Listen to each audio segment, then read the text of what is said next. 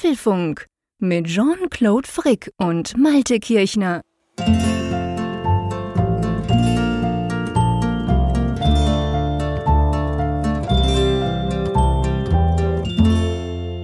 Hallo und herzlich willkommen beim Apfelfunk Podcast Ausgabe 322, welche wir am 6. April am Mittwochabend wie immer aufzeichnen.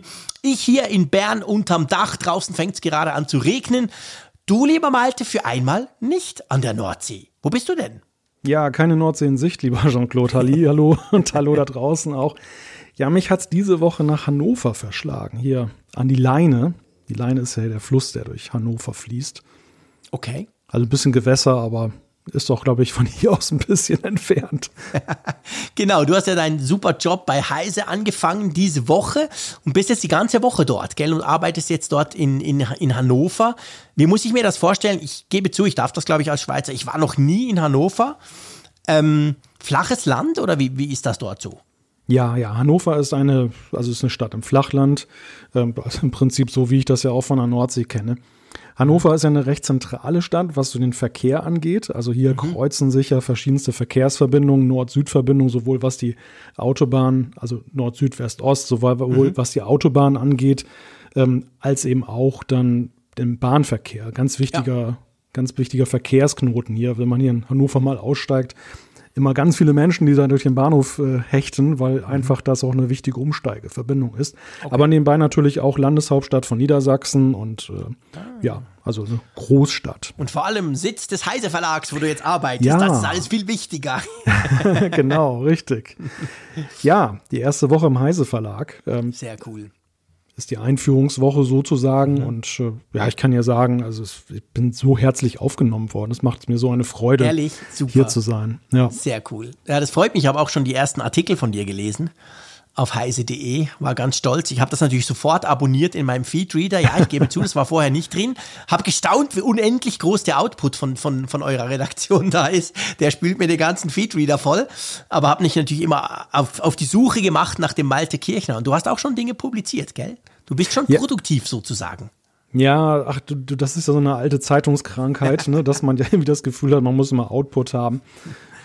Ich glaube, die Kollegen haben gar nicht so früh von mir was erwartet, aber das war dann so mein Ehrgeiz. Ich bin nicht zufrieden, bis ich nicht irgendwie mhm. mal was dann auch gemacht Klar. habe. Und ja, macht, macht wirklich Spaß. Und es ist, es ist, das, das Tolle ist ja, ich meine, ich habe jetzt 20 Jahre lang ja auch schon Journalismus gemacht, aber mhm. äh, auch gerne gemacht, aber über eben andere Themen, vielfältige Themen.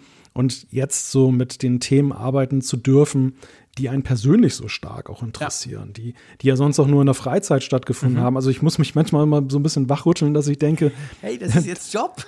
genau, das ist kein reines Vergnügen. Das ist letzten Endes, da kriegst du sogar Geld dafür. Also schon großartig. Geil. Ja, das ist geil, das ist großartig. Das ist wirklich Next Level. Ich habe ja diese Transformation auch vor ein paar Jahren gemacht, quasi, dass ich mein Lieblingsthema eben dann irgendwie zum Job gemacht habe. Und du machst das jetzt auch. Ich finde das großartig, das ist sehr cool. Die obligate Frage natürlich, wie ist denn bei euch das Wetter?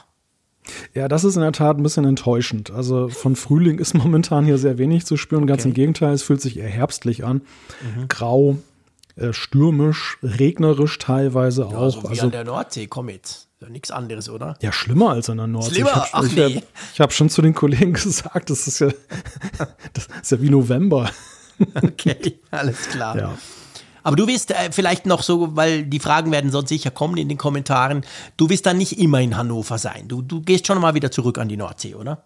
Ja, klar, also, äh, oder was heißt klar, aber nein, also ich werde tatsächlich weitgehend von der Nordsee aus arbeiten mhm. können. Apfelfunk ohne Nordsee, das ist ja undenkbar. Genau. Aber nein, Spaß beiseite. Also es wird tatsächlich so sein, dass ich die, das Glück habe, eben dann sehr viel aus dem Homeoffice arbeiten zu können. Ich werde immer mal tageweise in Hannover sein, mhm. jetzt diesen Monat auch noch ein bisschen mehr.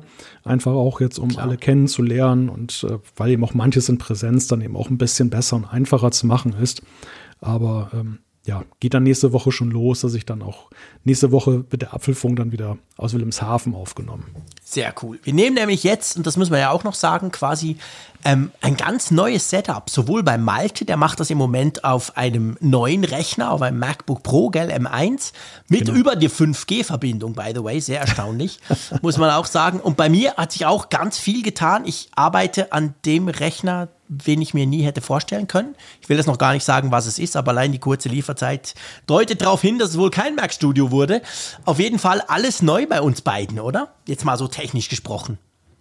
Ja, also ich hatte ja, was die Verbindung angeht, hatte ich so ein bisschen auf das WLAN gesetzt ja. hier im Hotel, aber das hat uns dann gerade so vor der Sendung ein bisschen enttäuscht. Mhm. Und deshalb haben wir dann halt kurzerhand gesagt, komm, machen wir es mobil. Was ja bei bei aller Häme, die wir mal ausschütten über die deutschen Mobilfunknetze, dann ja eben dann doch mal wieder für die mhm. spricht. Ne? Eine glasklare ja. 5G-Verbindung. Also kann man nichts meckern. Nee, super. Also ich höre dich eigentlich perfekt. Und ihr ja sowieso, ihr wisst ja, wir nehmen die Spuren ja getrennt auf, lokal sozusagen. Also spielt keine Rolle, wenn jetzt die Verbindung zwischen Malte in Hannover und mir in Bern schlecht wäre, dann würdet ihr das am Schluss im Podcast nicht hören. Aber für uns ist es natürlich auch einfacher, wenn wir uns richtig verstehen. Genau. Genau. Du, wir haben einen Sponsor. Wir haben jemanden, der den Apfelfunk, die Ausgabe 322 unterstützt, und zwar jemand Neues sozusagen. iScanner nennt sich diese spannende App. Und ich frage gleich mal rüber, was bitte zum Geier ist der iScanner? Ja, der iScanner ist erstmal das, was man eigentlich unter dem Namen erwarten würde. Du kannst damit Dokumente einscannen. Du kannst abfotografieren. Aber es ist eben viel mehr. Du kannst mhm. damit, das ist ein vollständiger PDF-Editor. Du kannst also zum Beispiel Text da reinmachen, du kannst das bearbeiten, du kannst OCR drüber laufen lassen. Das heißt, du kannst deine Dokumente durchsuchbar machen, zum Beispiel. Genau, und es gibt also es gibt in einer Version, wo ihr gewisse Funktionen, zum Beispiel diese professionelle PDF-Bearbeitung, die ist frei. Wenn ihr dann andere Funktionen braucht, könnt ihr das dann entsprechend freischalten. Dann ist es eben natürlich logischerweise werbefrei das Ganze. Und wichtig, das wird alles lokal gespeichert. Also ihr müsst da nicht irgendwie Cloud oder so, sondern all die Dinge, die ihr da scannt, die sind dann lokal auf eurem iPhone, sind die dann drauf gespeichert. Und ich finde es sehr lustig, ähm, unser Sponsor, unsere Unterstützer von dieser Folge hat uns noch so ein paar Insights aus Germany gegeben. Und ich finde, ich musste ja. ja so lachen. Und zwar haben sie gesagt, was am meisten in Deutschland mit dieser App, die millionenfach genutzt wird, gescannt wird. Erzählst du mal, mein Lieber. Ja, vor allem sind es wohl Belege und, äh, und Steuerformulare, die in Deutschland dann mit iScanner einge, eingescannt ja. werden. Ja, das, man, man könnte sagen, wirklich typisch deutsch, ne? Unser kompliziertes Steuerrecht. Schon ein da bisschen, muss man gell? alles Mögliche ja. abheften. Ich meine, ich hatte auch mal eine eigene Firma, aber ja, natürlich, wir mussten auch Belege, logisch und so, aber nicht so in dem Level. Und wir haben viel mit deutschen Firmen zusammengearbeitet. Und wenn die bei uns waren, wir waren irgendwo Mittagessen, wirklich dann so, zack, hey, ich brauche diesen Beleg und ich brauche diesen Zettel und ich brauche noch das und ich brauche noch Ausführungsformular 43 und das kann man eben mit dem iScanner natürlich alles digitalisieren. man kann das auch speichern als PDF, als JPEG, sogar als Text, also je nachdem, was ihr dann halt entsprechend auch damit machen wollt. Und ihr könnt eben dann auch diese PDFs nachträglich noch bearbeiten, ihr habt dann verschiedene Möglichkeiten, damit quasi noch weiterhin ähm, Dinge zu tun. Also ich glaube, man kann sagen, das ist so ein bisschen ein, ein ja, ein, ein, ein wirklich ein, ein professioneller Scanner für unterwegs, oder? Ja, absolut. Also das, das ist wirklich, frü früher haben wir riesige Geräte dafür besessen und die haben bei weitem nicht die Qualität erzeugt, die man heute eben in dieser Form von Smartphone verbunden mit gelungener Software dann hat. Und ich weiß ja nicht, wie es dir geht, vielleicht zum Abschluss noch. Bei mir ist es tatsächlich so, ich bin ja so ein Digitalfreak, ja, okay. Und äh, wenn du mir einen Zettel in die Hand drückst, und das ist jetzt egal, ob das die Verkäuferin ist, die mir gerade etwas verkauft hat oder sonst jemand, die Chance, dass der eine Stunde später noch auffindbar ist bei mir, ist wirklich sehr gering. Und ihr wisst, es gibt aber viele Dinge, die sollte man behalten. Ich bin ein unglaublicher Chaot, was das anbelangt. Und halt die Möglichkeit, das zu wissen, hey, jetzt wird das Ding gleich mal gescannt. Da finde ich es dann zumindest dank Suchfunktion ja auch wieder, auch wenn ich nicht weiß, wo ich dann ablege das ist schon, ich finde das sehr, sehr spannend, weil ich bin wirklich jemand, ich verliere ständig Zettel und unsere Buchhaltung nervt dich dann, wenn es um Spesenabrechnung geht und so, kennt wahrscheinlich jeder. Also ich verspreche mir viel davon, von dieser App, sage ich ganz ehrlich.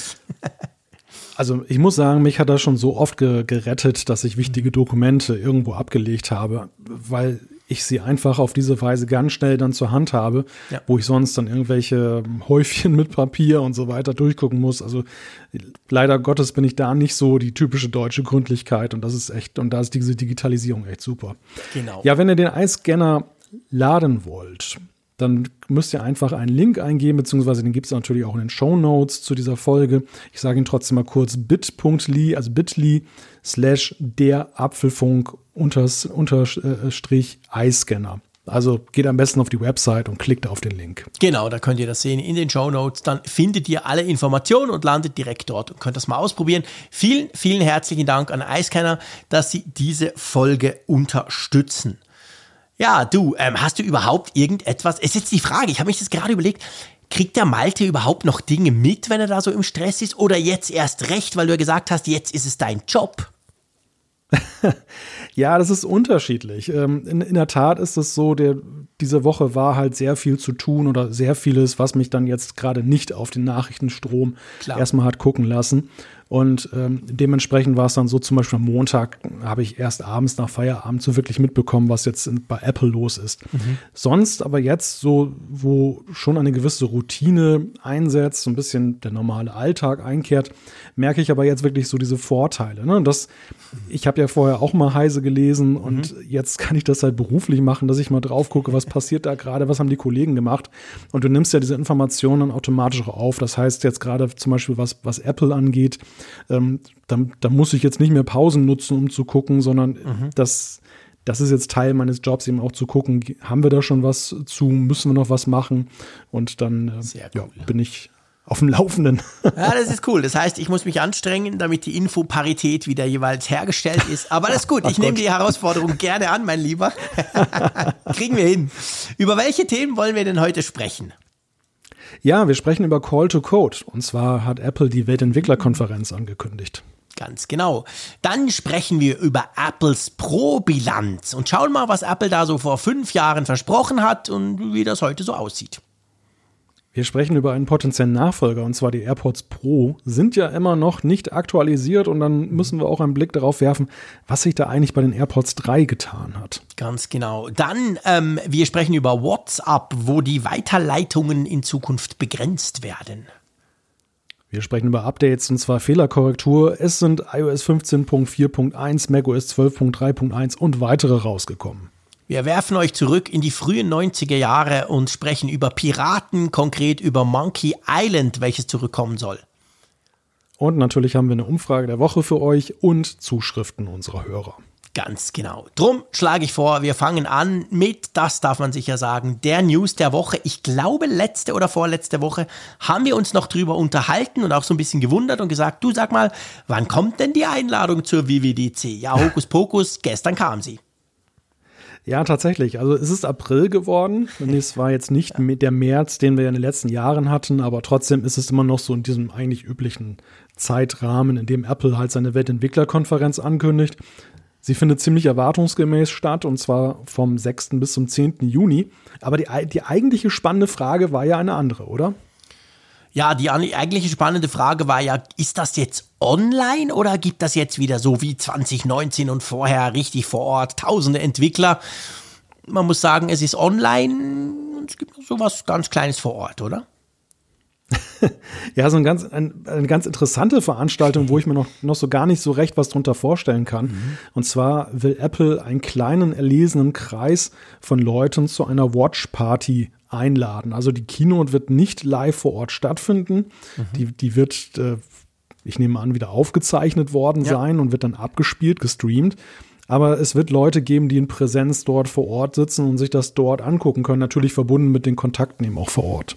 Genau. Und soweit ich das richtig verstanden habe, sind die dann direkt im Apple Park und nicht irgendwie in San Jose, wo das ja bisher, also als es jeweils noch live war, war das ja nicht in Cupertino, sondern in San Jose war das ja dort in diesem Moscone West, nee, Quatsch, wie hieß das schon wieder? Moscone West, glaube ich, San Francisco. Auf jeden Fall in dieser, in dieser großen Halle da wurde das gemacht, aber ich glaube, diese kleine Watch Party mit diesen wahrscheinlich extrem exklusiv ausgewählten Leuten, die da eingeladen werden, die soll wohl im Apple Park stattfinden. Aber was denkst du, was werden das für Leute sein? Ist das eher ein Medienevent dann oder, oder werden das jetzt wirklich Entwickler sein, so im Sinne von, naja, wir wollen halt nicht die ganz große Schar dabei haben, aber so ein paar? Ich habe es mehr so verstanden, aber ich, ich bin da nicht hundertprozentig sicher, ehrlich gesagt. Also mit anderen Worten, ich habe es nicht komplett durchschaut, aber ich hatte das so verstanden, dass das wohl Entwickler sind, oder? Ich, ich hatte jetzt nicht den Eindruck, mhm. dass das Journalisten sind. So quasi, okay, statt, keine Ahnung, 1000 Journalisten laden wir nur 50 ein und die dürfen dann kommen oder so. Ich weiß nicht, ich hatte irgendwie den Eindruck, es seien wohl Entwickler oder so. Kann man sich nicht sogar bewerben und es hieß dann irgendwo, oder ist das diese, diese, ähm, diese Challenge, diese Jugend-Challenge, wie heißt die jetzt schon wieder, diese Programmier-Challenge, wo man sich. Diese Swift-Challenge. Diese Swift-Challenge, ja. genau. Irgendwas läuft doch schon im April dann ab. Aber das ist, glaube ich, die Swift-Challenge, das ist, glaube ich, nicht die Watch Party, oder? Na gut, es kann das eine sein, ohne das andere zu lassen, denn äh, die, die, die, Medieneinladungen werden ja nicht so an die große Glocke gehängt. Da, ja, das stimmt. wissen halt die Journalisten im Vorfeld und dann sind sie halt da, mhm. während natürlich die Entwickler die man jetzt auch natürlich dabei haben möchte. Das wäre natürlich auch ganz absurd, wenn du jetzt ein Event nur für Journalisten machen würdest, bei einer Weltentwicklerkonferenz. Ja Sie brauchen ja ein paar Entwickler. Aber ich kann mir da noch nicht so recht was drunter vorstellen. Vor allem mhm. frage ich mich natürlich, welchen, ja, welchen Vorteil hat das denn für die Entwickler, da jetzt hinzufliegen oder zu fahren? Ja, weil das ist genau der Punkt. Also all diese Sessions, dieses Mal ja auch, nicht nur die Keynote natürlich am 6. am Abend, sondern auch sonst die Sessions, die sind ja alle, ähm, die finden online statt. Und ich habe mich das dann auch gefragt. Also der Witz war ja an der WWDC vor Corona, dass sich halt wirklich 6000 Entwickler getroffen haben untereinander und natürlich vor allem mit den Apple-Leuten und da Möglichkeiten hatten, Workshops zu besuchen und zusammen zu diskutieren. Das fällt ja so oder so flach, beziehungsweise das wird ja eben online gemacht, jetzt schon zum dritten Mal. Ähm, ja, ich frage mich auch, was, was machst du dann vor Ort? Also, wenn ja eh die meisten nicht da sind. Also, es ist noch so ein bisschen undurchsichtig. Ich habe es noch nicht ganz begriffen, gebe ich ehrlicherweise zu. Ähm, ja, war ja gestern, gestern kam das ja raus quasi. Ich gebe zu, ich habe es verpennt. Ich war, ich war ein bisschen krank und hatte noch sonst extrem viel um, um die Ohren. Ich habe es tatsächlich, ja, das darf man ja hier sagen, erst heute Morgen gemerkt. Dachte, wow, weil ich habe dann diverse Tweets gesehen und, und auch schon ein paar Nachrichten bekommen. Hey, spannend, hast du gesehen und so. Und da dachte ich, nö, habe ich nicht gesehen, aber nice to know. Also ähm, ja, das ist noch ganz frisch, diese Info. Aber la lass uns mal, abgesehen von diesen Vor-Ort, nicht Vor-Ort, Online-Geschichten, was erwarten wir denn ganz generell? Ja, das ist in der Tat eine gute Frage, denn die, die Einladung ist in der Beziehung ziemlich nebulös. Call ja. to Code ist ja jetzt ein eher so ein Aufruf, das passt ja auch zu Apple, dass, dass sie ähm, die Menschen und vor allem auch junge Leute motivieren wollen, in die Entwicklung zu gehen. Mhm. Klar, sie verdienen ja auch gut damit über den App Store ja. als großer Handelsplatz. Je mehr Entwickler es gibt, desto besser ist es natürlich für Apple. Aber jenseits dessen ist da, trägt das jetzt keine wirkliche Message. Was, was mich Nö. ein wenig neugierig gemacht hat, ist das Logo. Das Logo ist ja so eine Art Stimmt. stilisiertes Icon von Swift. Ja. Und ich will jetzt nicht irgendwelche Spekulationen hier ja, ja, genau. Und ich will jetzt nicht irgendwelche Spekulationen in die Welt setzen oder nähren, aber ich habe mich halt gefragt, die Entwickler umtreibt ja eine Frage schon seit vielen Jahren. Swift ist ja schon jetzt geraume Zeit da. Es ist mhm. massiv weiterentwickelt worden und Apple pflegt ja, naja, mehr oder weniger intensiv ja noch zwei Programmiersprachen nach wie vor. Du kannst ja. weiterhin immer noch mit Objective-C arbeiten, der althergebrachten mhm. Sprache, die ja, Jahre, Jahrzehnte lang für Apple ja das Maß der Dinge war. Und alle fragen sich halt, wie lange werden sie diesen parallelen Support noch aufrechterhalten? Wann werden sie, wann ist es ein Muss, ja. mit Swift zu arbeiten? Und ich habe mich halt gefragt beim Anblick dieses Vogels, ist vielleicht das das Jahr, ja. wo sie jetzt dann diese Transformation einleiten? Mhm. Kannst du denn einfach für mich als Nicht-Programmierer, du hast gesagt, wir haben Objective-C, was, C, was es schon lange gibt, und eben Swift, die etwas neuer ist oder viel neuer ist, aber auch schon ein paar Jahre ja vorhanden ist. Kannst du denn heute jetzt Stand vor der WWDC, könnte ich für einen, ich sag mal, einen Apple M1 Mac, könnte ich da mit Objective-C noch programmieren? Ja, ja, das kannst ja. du. Das, das, okay. das ist ja gerade das, das Tolle oder das Kunststück gewesen, das Apple vollzogen hat, dass sie diesen Bruch, diesen, diesen, diesen Wandel hin zu einer neuen Sprache dann eben zweigleisig gefahren haben. Mhm. Sie wollten nicht den Leuten, die jetzt eben mit Objective-C gearbeitet haben, da vor den vor Schienenbein treten. Am Anfang gab es auch handfeste Gründe, weil auch längst nicht alles so einfach oder überhaupt realisierbar war in der neuen Sprache. Mhm. Aber die, die Sprache hat sich ja drastisch weiterentwickelt. Also ich ja. weiß gar nicht, Version 5 oder was haben wir jetzt schon. Und äh, jedes Jahr, wenn man so die Release Notes liest, dann, dann sieht man halt, wow, also das, das geht wirklich mit riesigen Schritten voran. Ja. Apple will das wirklich vorantreiben. Und umgekehrt stellt sich ja die Frage irgendwann, wann überholt Swift Objective-C in den Möglichkeiten so weit, dass du diese Parallelität gar nicht mehr herstellen mhm. kannst, dass, dass äh, Objective-C einfach im Nachteil ist. Es ist schon lange so, dass die, die, die Dokumentation für die Entwickler, die sind alle auf Swift gepolt. Du, wenn du heute die Sprachen oder wenn du heute neu lernst zu entwickeln für Apple-Geräte, dann lernst du nicht mehr Objective-C, dann lernst ja. du halt sowieso schon nur noch Swift. Das wächst sich sozusagen raus, aber mhm. natürlich gibt es da immer noch viele, die schwören auf Objective-C. Mhm. Und die muss man ja irgendwie, ich sage mal, nicht allzu stark verärgern. Oder meinst du, Apple ist inzwischen da, dass sie sagen, okay, wir können uns das leisten, die zu verärgern, wenn wir sagen, das nächste macOS oder eben das nächste iOS letztendlich, die können dann nur noch ähm, Swift? Naja, naja, Apple hat ja so diese Kunst des Verärgerns, die, die fliegen sie ja. Und, denn, ja, denn, denn es ist ja das ist ja wie bei Rückwärtskompatibilität und auch gerade Entwickler haben ja immer damit zu tun, ähm, wie weit zurück können bestimmte Dinge noch unterstützt werden? Wann muss ich eigentlich voraussetzen, dass ein neues iOS zum Beispiel dann da ist? Und mhm. ähm, das, das Gleiche gilt ja auch dann mit Blick auf die Kunden von Apple-Geräten. Auch da ja die Frage, wie lange ist so ein iPhone, bekommt das Sicherheitsupdates? Wann, wann hört das auf? Und so vom Timeframe her würde ich ja fast sagen, jetzt so Swift ist jetzt so in diesen fünf, sechs Jahren angekommen, bei denen Apple halt auch bei, beim Betriebssystem halt sagt, okay, jetzt ist es halt outdated. Ja. Jetzt, jetzt, ähm, jetzt ist halt die Rückwärtskompatibilität uns nicht mehr zuzumuten und mhm. wir muten euch dann halt zu, dass wir sagen, jetzt ist Schluss. Ja, ja. Ja, stimmt. Also ich meine, das ist schon wahr. Das Logo, du hast gesagt, das ist das Swift-Logo letztendlich, dieser Vogel. Und ähm, ja, also das ist schon klar, der, der Name Call to Code auch, der logisch, den kann man fast nicht anders ähm, interpretieren, als zu sagen, ja, okay, dann programmiert Freunde. Und das Swift-Logo, man, man könnte das schon so sehen. Also ich bin überzeugt, wir werden in den, in den nächsten Wochen und Monaten bis hin zu diesem 6. Juni, ihr kennt das alle, da wird natürlich die Gerüchteküche befeuert werden, da werden die wildesten ähm, Spekulationen auch rund ums Logo und rund um diesen, diesen Aufruf, Call to Code, also beziehungsweise den, den, den, den Claim der WWDC, werden da natürlich kommen. Ich meine, man könnte sich auch vorstellen, dass Apple irgendwas Neues vorstellt und dann sagt, hey, jetzt programmiert doch mal dafür. Hm? Ich weiß jetzt nicht, mir fällt gerade nichts ein, aber du weißt, Meinst was ich der meine, Mac oder? Pro kommt? ja, gut, okay, der Mac Pro, ja, also der kommt sowieso. Also ehrlich gesagt, da, da gehe ich hundertprozentig davon aus. Ich Meinst glaub, du auf da, der WWDC? Ja, ich glaube schon. Ja. Weil den letzten haben sie auch dort vorgestellt. Ähm, mhm. Das passt, klar. Ich meine, der wurde ja schon angeteasert. Also Another wird, Day. Wird es, wird es, ja, aber wird es die, die Präsentation sein, nach der er dann auch käuflich erhältlich ist, oder ist es eher noch so eine Art Preview darauf? Das ist eine sehr, sehr, sehr gute Frage. Das ist eine, da, darauf möchte ich kann ich nicht antworten. Ich erwarte den, den, den Mac Pro, die Vorstellung des Mac Pros, des neuen, mit irgendeinem geilen M, was auch immer Chip, jetzt an der WWDC, völlig klar. Aber ob der dann schon dann im Sommer zu haben sein wird oder ob es dann dieses typische Later this year heißt, dass er dann halt irgendwo im November, vielleicht sogar erst im Dezember rauskommt, keine Ahnung. Das könnte ich mir schon vorstellen das weiß ich nicht. Aber ich glaube, er wird vorgestellt, also weißt du, gezeigt dahingehend. Hey, guck, das ist, the, das ist das neue Mega-Teil für euch Programmierer. Aber wann der zu kaufen sein wird, das weiß ich nicht. Also das, das ist eine gute Frage. Keine Ahnung. Ja. Ich meine, wenn wir ja, ehrlich sind, der Mac Studio wurde auch vorgestellt, aber eigentlich ist er nicht zu kaufen.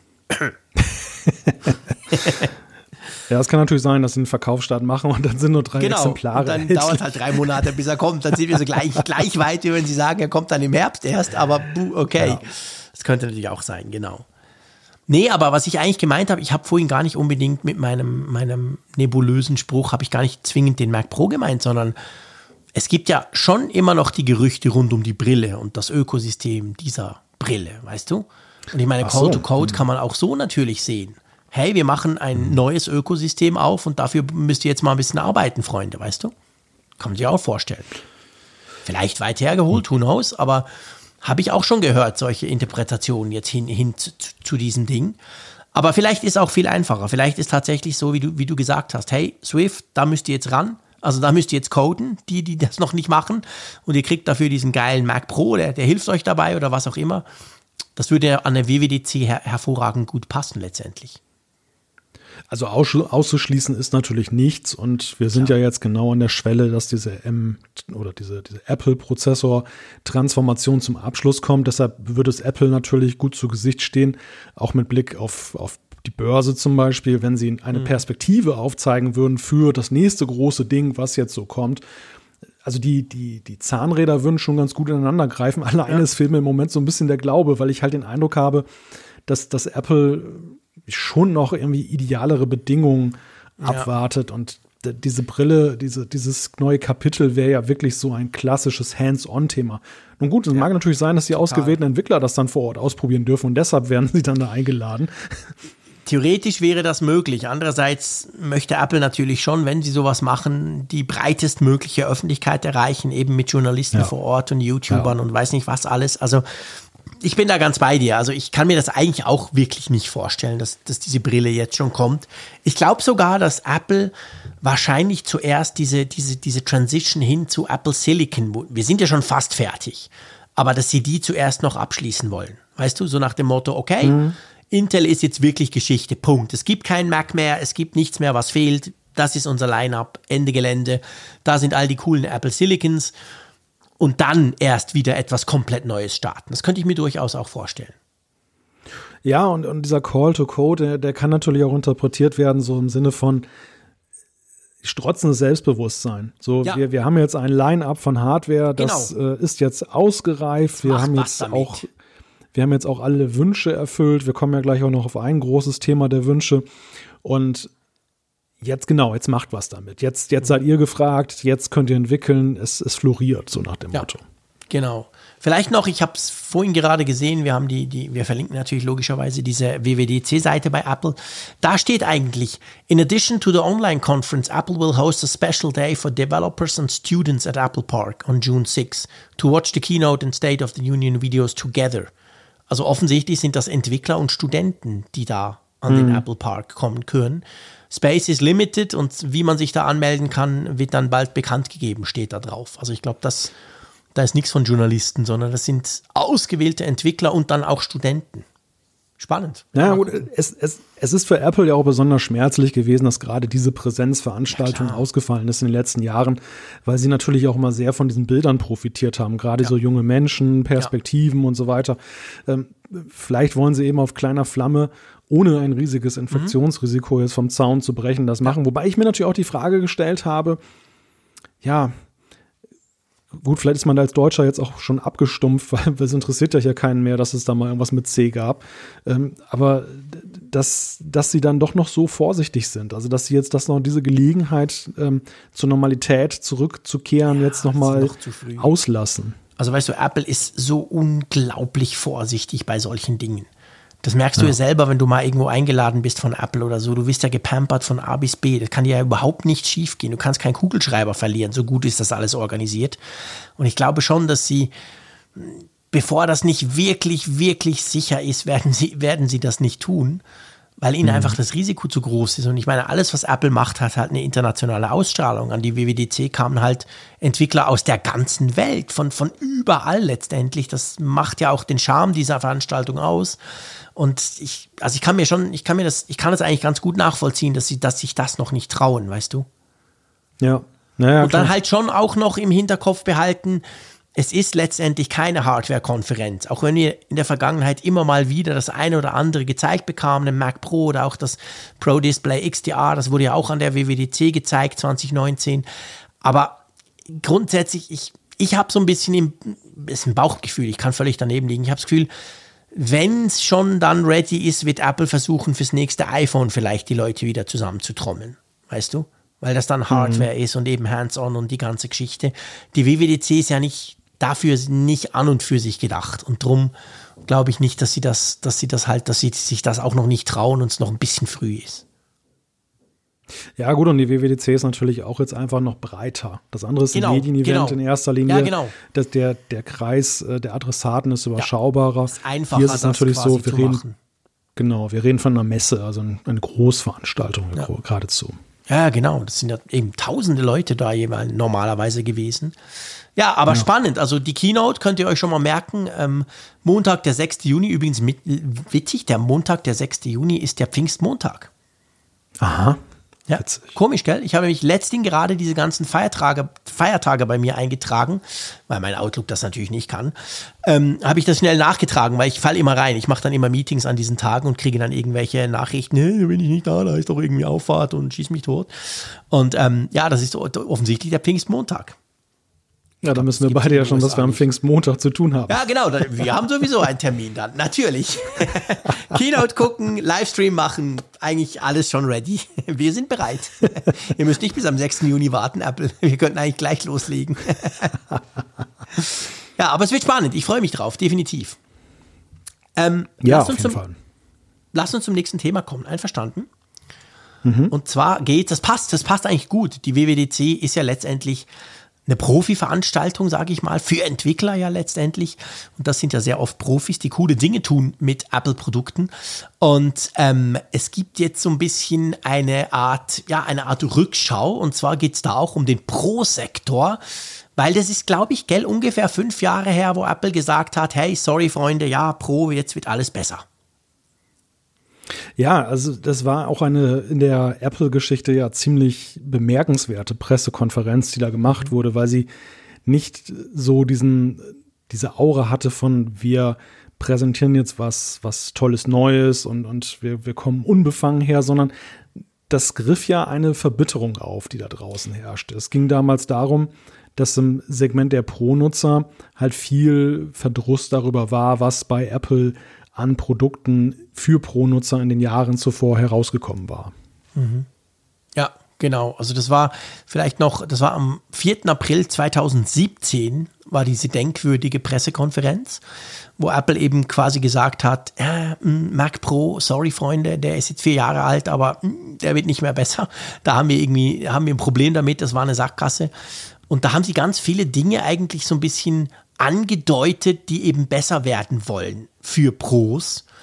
Und ähm, ja, wir, wir müssen mal so ein bisschen drüber diskutieren, ob sie diese, diese letztendlich diese Versprechungen, es waren ja nicht direkte Vers Produktversprechungen, es waren ja mehr so generelle, hey, wir wollen uns kümmern, Geschichten, oder? Ich meine, der iMac Pro kam damals, das schon, der war so als Zwischenteil quasi so im Sinn von, wir machen noch was für euch, es ist noch nicht der Mac Pro, den ihr vielleicht wollt, aber es ist schon mal was, einfach schon mal was Besseres. Ähm, wie, wie schätzt du das ein? Wie sieht das heute aus, wenn du so ein Pro bist? Ich kann ja nicht mitreden, ich bin ja kein Pro. Ich habe keine Ahnung. Als wenn ich ein Pro wäre, was das angeht. Hey, du arbeitest bei Heise, du bist per se jetzt ein Pro. Du hast ein Pro zu Ja, sein. das ist okay, aber die, die Pro-Geräte oder die Pro-Linie von Apple richtet sich ja wirklich an Leute, die extreme Computing-Power brauchen. Also denkt zum Beispiel jetzt so an Videostudios und, und, äh, und solche Anwendungen. Und ja, die, die Message war ja damals, einerseits gab es ja diesen absolut glücklosen Mac Pro, was sie ja auch ja ziemlich deutlich eingeräumt Ja. haben, dass der 2013er Mac. Pro, der genau der Champagnerkübel, der runde, der, der ja auch mit seiner Thermik dann eben für Probleme sorgte, dass sie das ganze Thema neu denken wollten. Ja. Und es gab dann ja auch einen bemerkenswerten Zwischenstep, nämlich der Gestalt, dass sie ja den iMac Pro herausgebracht haben, bekanntermaßen der Rechner, der ja auch bei dir Genau. steht, Ja. Stand, Stand. wahrscheinlich immer noch irgendwo ist. ja, er ist genau, er steht, er ist nicht mehr angeschlossen, aber er steht noch da. genau. Ja, Und, äh, und natürlich ging es aber auch, es ging ja auch um die MacBook Pros seinerzeit. Mhm. Dieses 2016er oder beziehungsweise ja, das 2016er ja, genau, Modell, 2016er. das äh, hat ja dermaßen viel Kritik damals auf den Plan kam mäßig gut an, als das im Herbst Ja. 2016 vorgestellt wurde. Das, genau, das alle Ports weg, nur noch Thunderbolt. Ähm, die Touchbar war, wurde damals eingeführt im, im Herbst 2016 und das, ja, das darf man sagen, die wurde, es wurde alles, dieses Package, dieses neue MacBook Pro wurde eigentlich unglaublich schlecht aufgenommen von den Pros. Die haben rumgezetert und es gab ja dann auch schon kurze Zeit später konkrete Probleme. Ich weiß nicht, die Tastatur war, war glaube ich, nicht dann schon das Problem, aber es war einfach, es war aber klar, das war nicht das, was die Pros erwartet hatten. Und da hat dann Apple ein halbes Jahr später darauf reagiert, eigentlich sozusagen, hey, also ich weiß nicht, ich, ich erinnere mich noch an diese Pressekonferenz, diese Medienkonferenz. Und mir ist so hängen geblieben und wir haben auch im Apfelfunk, ist ja geil, uns gibt schon so lange, wir haben da auch drüber gesprochen. Ich weiß jetzt nicht, welche Folge, ist egal, ihr könnt ihr selber suchen, aber ähm, ich weiß noch, dass damals so der Tenor so ein bisschen vor allem, jetzt abgesehen von der Pro-Sache, war so ein bisschen, hey, Apple nimmt den Mac noch ernst. Weil ja viele so ein bisschen dachten, hey, guck, der Mac Pro, der, der, der funktioniert nicht richtig, dieser Champagnerkübel ist Mist. Das MacBook Pro ist eine ganz komische Nummer. Also es gab schon nicht wenige, die gesagt haben, ja, guck mal, der Mac, hm, pff, äh, das ist dann irgendwann noch ein besseres iPad und das ist so nicht mehr so ganz das. Und ich glaube, da wollte auch Apple so ein bisschen Gegensteuer geben. Nicht nur für die Pros, sondern für alle Mac-Nutzer, oder? Ja, es gab ja damals ganz üble Gerüchte. Also es mhm. war ja sogar das Gerücht im Umlauf, das gesagt wurde, Apple hat das Interesse am Mac komplett verloren ja, genau. und will genau. ihn einstellen, womöglich. Was ja zu der Zeit, man muss sich da nochmal hineinversetzen, ja auch damit zu tun hatte, das war noch so auf dem Höhenflug mit den iPhones. Genau. Ähm, der, der Umsatz war ja ungleich höher, als eben dann das Mac-Segment jemals war und werden konnte. Und ähm, gleichzeitig ging es ja auch schon so in die Richtung, dass man merkt, okay, die Betriebssysteme nähern sich an, es ja. wird immer iPadiger sozusagen ja, genau, auf dem genau, Mac. Genau. Und es ist nur eine Frage der Zeit, bis dann eben dann das eine zum anderen übernommen wird oder letzten Endes beide vereint werden. Also in, in dieser Gemengelage kam das halt und dann dieses ja augenscheinliche Desinteresse Apples oder die, die Glücklosigkeit in der Entwicklung oder in der Weiterentwicklung des Macs. Mal ganz mhm. zu schweigen davon, dass die Intervallzyklen, also die, die, die Intervalle zwischen den Entwicklungsschritten ja auch immer länger wurden. Und das, das passierte nichts. Es stand vieles auf der Stelle. Der Champagnerkübel war ja auch ewig nicht angerührt worden. Ja. Also da, da hatte sich einiges angestaut. Und äh, ja, man konnte damals wirklich glauben, und das, das war eben auch, ich glaube, es war so eine Notbremse, die Apple da gezogen hat. Ja, das glaube ich auch, sie, genau. Guter Punkt. Sie, sie, wollten ein, sie wollten einfach dann diese Diskussion und das sind und deshalb ja auch ungewöhnlich für Apples Verhältnisse, weil sie sowas normalerweise aushalten und sich abprallen lassen. Ja. Aber augenscheinlich haben sie wirklich die riesige Not gesehen, die da für den Mac und für ihre Pläne letzten Endes da war, dass sie eben ein Zeichen gesetzt haben. Ein ja. sehr unkonkretes Zeichen, aber ja, ja, schon genau. eben ein Zeichen, das, das für Apple einzigartig ist. Genau, also sie haben ja wenig konkret versprochen tatsächlich, aber es war einfach auch dahingehend war es halt sehr speziell, weil sie einfach mal so generell gesagt haben, hey Freunde, das ist uns wichtig, da kommen geile Sachen. Ähm, Punkt. Und ich meine, jetzt lass uns mal gucken. Also man muss sich ja vergegenwärtigen, heute sind wir in einer komplett anderen Situation. Es gibt, die, die Kritik am Mac ist komplett verstummt, schon lange. Aber das hängt natürlich auch damit zusammen, dass wir 2020 diesen, diesen fulminanten, verrückten, quasi diese Öffentlichmachung, ja, wir gehen zu Apple Silicon hin, erlebt haben. 2017 war das ja noch drei Jahre her. Also da hat ja niemand davon gesprochen, dass Intel und überhaupt und so, das war ja, das war ja überhaupt kein Thema. Aber ich finde so, bei mir ist das schon so die Zäsur. Klar, es kamen dann auch viele neue Macs, es kamen MacBook Pros mit schlechten Tastaturen und dann mit ein bisschen besseren Tastaturen und dann mit richtig geilen Tastaturen. Das, da wurde viel gemacht, der iMac Pro, dann wurde natürlich der Mac Pro vorgestellt, klar, der kam dann 2019, also schon auch noch zwei Jahre später, aber dann, das war so eine richtige Wow, Power, Mega Crazy Kiste, wo du richtig viele Dinge reinschrauben kannst und so Zeug. Also da haben sie viel gemacht, das Pro Display XDA kam, ähm, aber ich finde heute so, ein bisschen plakativ gesagt, heute ist eigentlich vom Power her halt jeder ein Pro durch diese verrückte Leistungssteigerung der Apple Silicon Chips. Ja, ja, und es stellt ja auch keiner mehr momentan in Frage, dass der Mac auf dem Abstellgleis nee, steht. Also man hat wirklich so einen völligen Turnaround geschafft, eben durch, da gebe ich dir recht, durch diese Prozessorgeschichte, durch dieses, dieses eigene, diesen eigenen Chip. Und gleichzeitig hat man es vermocht, ja eben Dinge, die man gar nicht so unbedingt an die große Glocke hängen wollte, also wieder mehr Ports einzuführen, die, die Tastatur im, im MacBook Pro auszutauschen. Das, das waren ja alles so Veränderungen, die im Grunde genommen ein Eingeständnis waren, ja, weil es teilweise wirklich offenkundige wir kehren zurück zu vorher Entwicklungen ja. waren. Etwas, was Apple überhaupt nicht mag und was ja auch seinerzeit, deshalb waren die, die, die, Nutzer ja auch so frustriert. Jeder wusste ja, wenn Apple mal was macht, die, die gehen nicht wieder davon zurück. Genau, also, ja genau, du wusstest, die, dass wir die, nie hassen, mehr zurückkommen. Die hassen es einzugestehen, wir haben einen Fehler gemacht. Und deshalb, genau. deshalb war der Frust ja auch so groß. Und das haben sie jetzt eben auch PR-mäßig ganz elegant verpackt, dass eben dieses Oberthema Power über allem steht und darunter dann so im Nebensatz dann noch so im Kleingedruckten auch noch viele Wünsche erfüllt würden, die aber auch in der Summe jetzt zu einer viel größeren Zufriedenheit führen bei den Pro-Nutzern. Ja. ja, definitiv. Also ich meine, Natürlich, klar, auch da, das wird alles so ein bisschen überlagert von diesem Apple Silicon, weil einfach Pro-Nutzer plötzlich merken, boah, krass verrückt, für einen Bruchteil des Geldes kriege ich ein maximales eine maximale Leistungssteigerung, sowas gab es letztendlich auch noch nie. Nicht nur beim Mac nicht, das gab es generell eigentlich noch nie, dass wir solche verrückten Leistungssteigerungen sehen.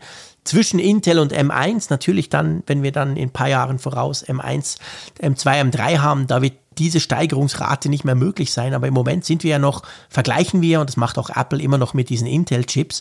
Und da ist es ja total verrückt. Also das ist, das Leistungsthema ist für die Pros ganz ein anderes geworden. Aber du hast schon recht, es ist nicht nur das, sondern wir kriegen auch ganz viele Dinge, die einfach lange vergessen waren bei Apple. Ja, ich frage mich rückblickend äh, mit, mit Blick auf die damalige Pressekonferenz und diese ganze Entwicklung, inwieweit Apple selber auch ja unzufrieden war mit dem Mac. Mhm. Dass sie natürlich versucht haben, das Beste daraus zu machen in den Jahren, aber dass sie immer wieder dann an Grenzen gestoßen sind. Erstens, weil Intel ja zum Beispiel mit seiner Prozessorentwicklung nicht Schritt hielt mit dem, was mhm. Apple auf der Roadmap hatte. Es gab da eben auch Verzögerungen aufgrund eben der, der Prozessorsituation, weil, oder weil letzten Endes diese Prozessoren, die da kamen, dann immer wieder riesige Folgeprobleme hatten. Sie wurden zu ja. heiß, sie, ja. äh, man konnte im Prinzip nicht das machen. Apple konnte seine Designs nicht weiterentwickeln von den Rechnern, weil dünner ging nicht, die Thermik ja. war so schon an der Grenze. Also die, dieser M1 oder diese, diese ganze Apple Silicon Geschichte ist ein Befreiungsschlag auch für Apple gewesen. Mhm. Und ähm, ja, vielleicht, das war uns vielleicht gar nicht gegenwärtig, aber wir sind eigentlich alle aus so einem Tal des, des Frustes herausgekommen seinerzeit. Ja. ja, definitiv. Absolut. Also ich, klar, ich bin überzeugt, Apple war auch nicht zufrieden damit. Die haben ja auch gemerkt, was sie da gemacht haben, auch wie das ankam oder wie, wie schlecht das eben letztendlich ankam. Ich meine auch so eine Geschichte mit dem Mac Pro, wenn du, wenn du merkst, okay, da geht es einfach nicht mehr weiter, weil wir es quasi selber verbockt haben aus Designgründen. Ähm, ja, ich meine, der, der, neue Mac Pro, der dann kam, der war ja eigentlich unspektakulär langweilig vom Design her. Der, der sieht ja, ja, ist schöner als ein PC, aber ist einfach so eine riesige viereckige Kiste, die halt gefüllt ist mit geiler Hardware. Und vorher hatte ja Apple ganz was anderes vor mit diesem Champagnerkübel. Es sollte ja noch mega cool aussehen und in den Designstudios und in den äh, Soundstudios irgendwo auf dem Tisch stehen und so, aber das hat halt nicht funktioniert. Und ähm, ja, ich meine letztendlich auch die MacBook Pros. Warum haben wir denn jetzt MacBook Pros gekriegt, gekriegt die plötzlich Ports haben, die plötzlich einen SD-Card-Reader zurückkriegen? Ja, letztendlich hat auch da Apple gemerkt, okay, das finden wohl nur wir cool und vielleicht auch sie selber nicht mal ganz. Man weiß ja nicht, wer das damals entschieden hat, aber jetzt sind wir wieder ganz woanders. Also, und ich finde schon, also ich finde eigentlich, Apple hat jetzt, dabei haben wir den Mac Pro noch gar nicht bekommen, den neuen, aber ich finde, sie haben schon unglaublich aufgeholt im Pro-Segment. Ich, ich, ich wage sogar zu behaupten, ich sehe so viele Videoproduzenten, die sagen, hey, eigentlich immer PC und Adobe Premiere oder was auch immer. Hey, aber Freunde, ich habe jetzt mal so ein MacBook ausprobiert. Wow, verrückt, ich arbeite auf dem MacBook. Also das sind ja schon Dinge, du merkst auch, auch wirklich so, so Leute, die halt bis jetzt PCs genutzt haben, weil du dort einfach noch mehr Power hattest. Die merken plötzlich, wie geil das eigentlich ist. Also ich glaube, im Moment ist Apple sehr gut angesehen bei den Pros, was die Hardware anbelangt, oder? Ja, das ist auch meine Vermutung, dass dem so ist. Und ja, es waren halt zwei Problemlagen. Einerseits dann eben diese Geschichte mit den Prozessoren, dass Apple nicht das bekam, was sie brauchten für die vernünftige Weiterentwicklung. Aber zum anderen eben auch ganz klar natürlich, dass Apple sich von Ideen hat leiten lassen, von denen sie meinten, dass sie vielleicht am Anfang nicht populär sind, aber wie zum Beispiel damals die Abschaffung bei des, des CD-ROM-Laufwerkes bei, oder des mhm. DVD-Laufwerks bei, bei Notebooks sich dann am Ende durchsetzen. Und man ja. muss sagen, da steckten einige Fehlernamen drin. Das, da haben sie ja vielleicht auch die, die, was für die Consumer richtig und zumutbar ist, das war eben für die Pro-Nutzer ein No-Go. Also diese, ja. dieses über ein Kamm scheren dieser, dieser beiden völlig unterschiedlichen Nutzergruppen war an der Stelle vielleicht eben auch ein Fehler. Mhm. Ja, absolut. Das ist gut möglich. Genau, dieser Spagat quasi im gleichen Gerät zwischen, zwischen der Consumer-Gruppe, die ganz andere Bedürfnisse hat, und dann eben der Pro-Gruppe ich glaube, das ist genau der Punkt. Das hat nicht funktioniert. Lustigerweise machen sie es jetzt ja, je nachdem, wo du den Fokus legst. Wenn es dir jetzt um möglichst viel Power geht, aber du brauchst nicht den Überpower, kannst du dir ja eigentlich ein MacBook Pro M1 holen. Ja, du kannst dir sogar ein MacBook Air M1 holen und hast einen unglaublich performanten Rechner, der zumindest in gewissen Dingen meinem iMac Pro, meinem iMac Pro absolut ebenbürtig ist. Ähm, also eigentlich ein Pro-Werkzeug, aber trotzdem ist es natürlich von Apple ganz klar gedacht für die, für die Consumer, für die Studenten, für jemanden, der ganz leicht was haben will. Also jetzt hat Apple plötzlich eine Möglichkeit geschaffen, dass sogar ein Pro zu einem, sogar freiwillig vielleicht zu einem Consumer-Gerät greift. Und klar, sie haben jetzt mit den MacBook Pros und, und den, den Sachen natürlich auch die, die ganz, oder jetzt das Mac Studio natürlich vor allem, haben sie jetzt auch die Profi-Geräte jetzt im Line-Up mit Apple Silicon. Neuerdings, genau. Ja, also ich bin zufrieden. Ich, ich, ich, muss sagen, ich war ja damals 2016 von dieser Touchbar sehr begeistert. Du weißt es vielleicht noch. Ähm, ich fand das mhm. ja unglaublich spannend und habe das auch sehr lange verteidigt, weil ich es einfach, ja, ist cool und so ein OLED-Screen, so eine kleine Leiste ist doch toll. Aber ich habe mich ja dann selber, musste ich, habe ich ja dann gemerkt, ja, aber wenn ich mal ehrlich bin zu mir, hm, diese Schaltung irgendwie mal schnell den Ton auf, auf, auf Null oder so, dauert einfach viel länger. Und dann gab es ja eben auch kaum Programm, Programme, die das wirklich cool unterstützt haben. Also da hat sich dann eben halt schon relativ schnell rausgestellt, warum das eine Sackgasse ist. Na, die Ironie des Schicksals ist, dass ich dann ausgerechnet im Jahre 2022 mein erstes MacBook Pro mit Touchbar hier vor mir stehen habe. Ja, ich, ja. derjenige, der sich schon 3000 Mal für tot erklärt hat. du hast sie jetzt. Und ja, ich muss gut. dir sagen, ich kann mich, ich kann mich da sogar für erwärmen. Ah, wirklich? Echt? Jetzt nach einer Woche schon. Ich benutze, ich benutze sie, ja. Ich habe mir das mhm. echt schon angewöhnt. Also zum Beispiel jetzt in, in Teams, da, da, hast du auch die Möglichkeit, eine Mute-Taste dann über die Touchbar dann okay. zu betätigen. Ja. Ich finde das teilweise ganz praktisch. Ja. Ich bemerke allerdings natürlich auch, und das deckt sich mit meiner Kritik, dass eben es wären noch viel mehr Anwendungen möglich. Also man merkt ja. doch sehr deutlich, dass eben längst nicht jeder Entwickler das aufgegriffen hat, weil es einfach zu exotisch ist, das Feature. Genau. Das ist halt, das war das Hauptproblem. Ich weiß, wir haben damals im Apfelfunk unmittelbar, glaube ich, danach haben wir schon drüber philosophiert, 2016, ähm, ob denn da jetzt so ein Keyboard kommt für die iMacs und so weiter. Und das waren ja all die Dinge, die nie kamen. Es war ja immer eine Nische, weil nur bei ge gewissen Geräten quasi vorhanden. Und jetzt natürlich auch, aber seien wir ehrlich, das macht ja dein MacBook M1, was du jetzt bekommen hast, von deinem Arbeitgeber ja nicht schlechter. Das ist ein geiler Notebook. Das ist fantastisch. Es, es ist fantastisch. Ich habe ich hab die Power, die ich ja zu Hause mit dem ja. Mac Mini M1 habe, die mhm. habe ich hier mobil vorliegen und es, ja. es ist nicht hörbar. Also es ist ein tolles Gerät. Super. Ja, ja. nee, absolut. Also das glaube ich dir sofort.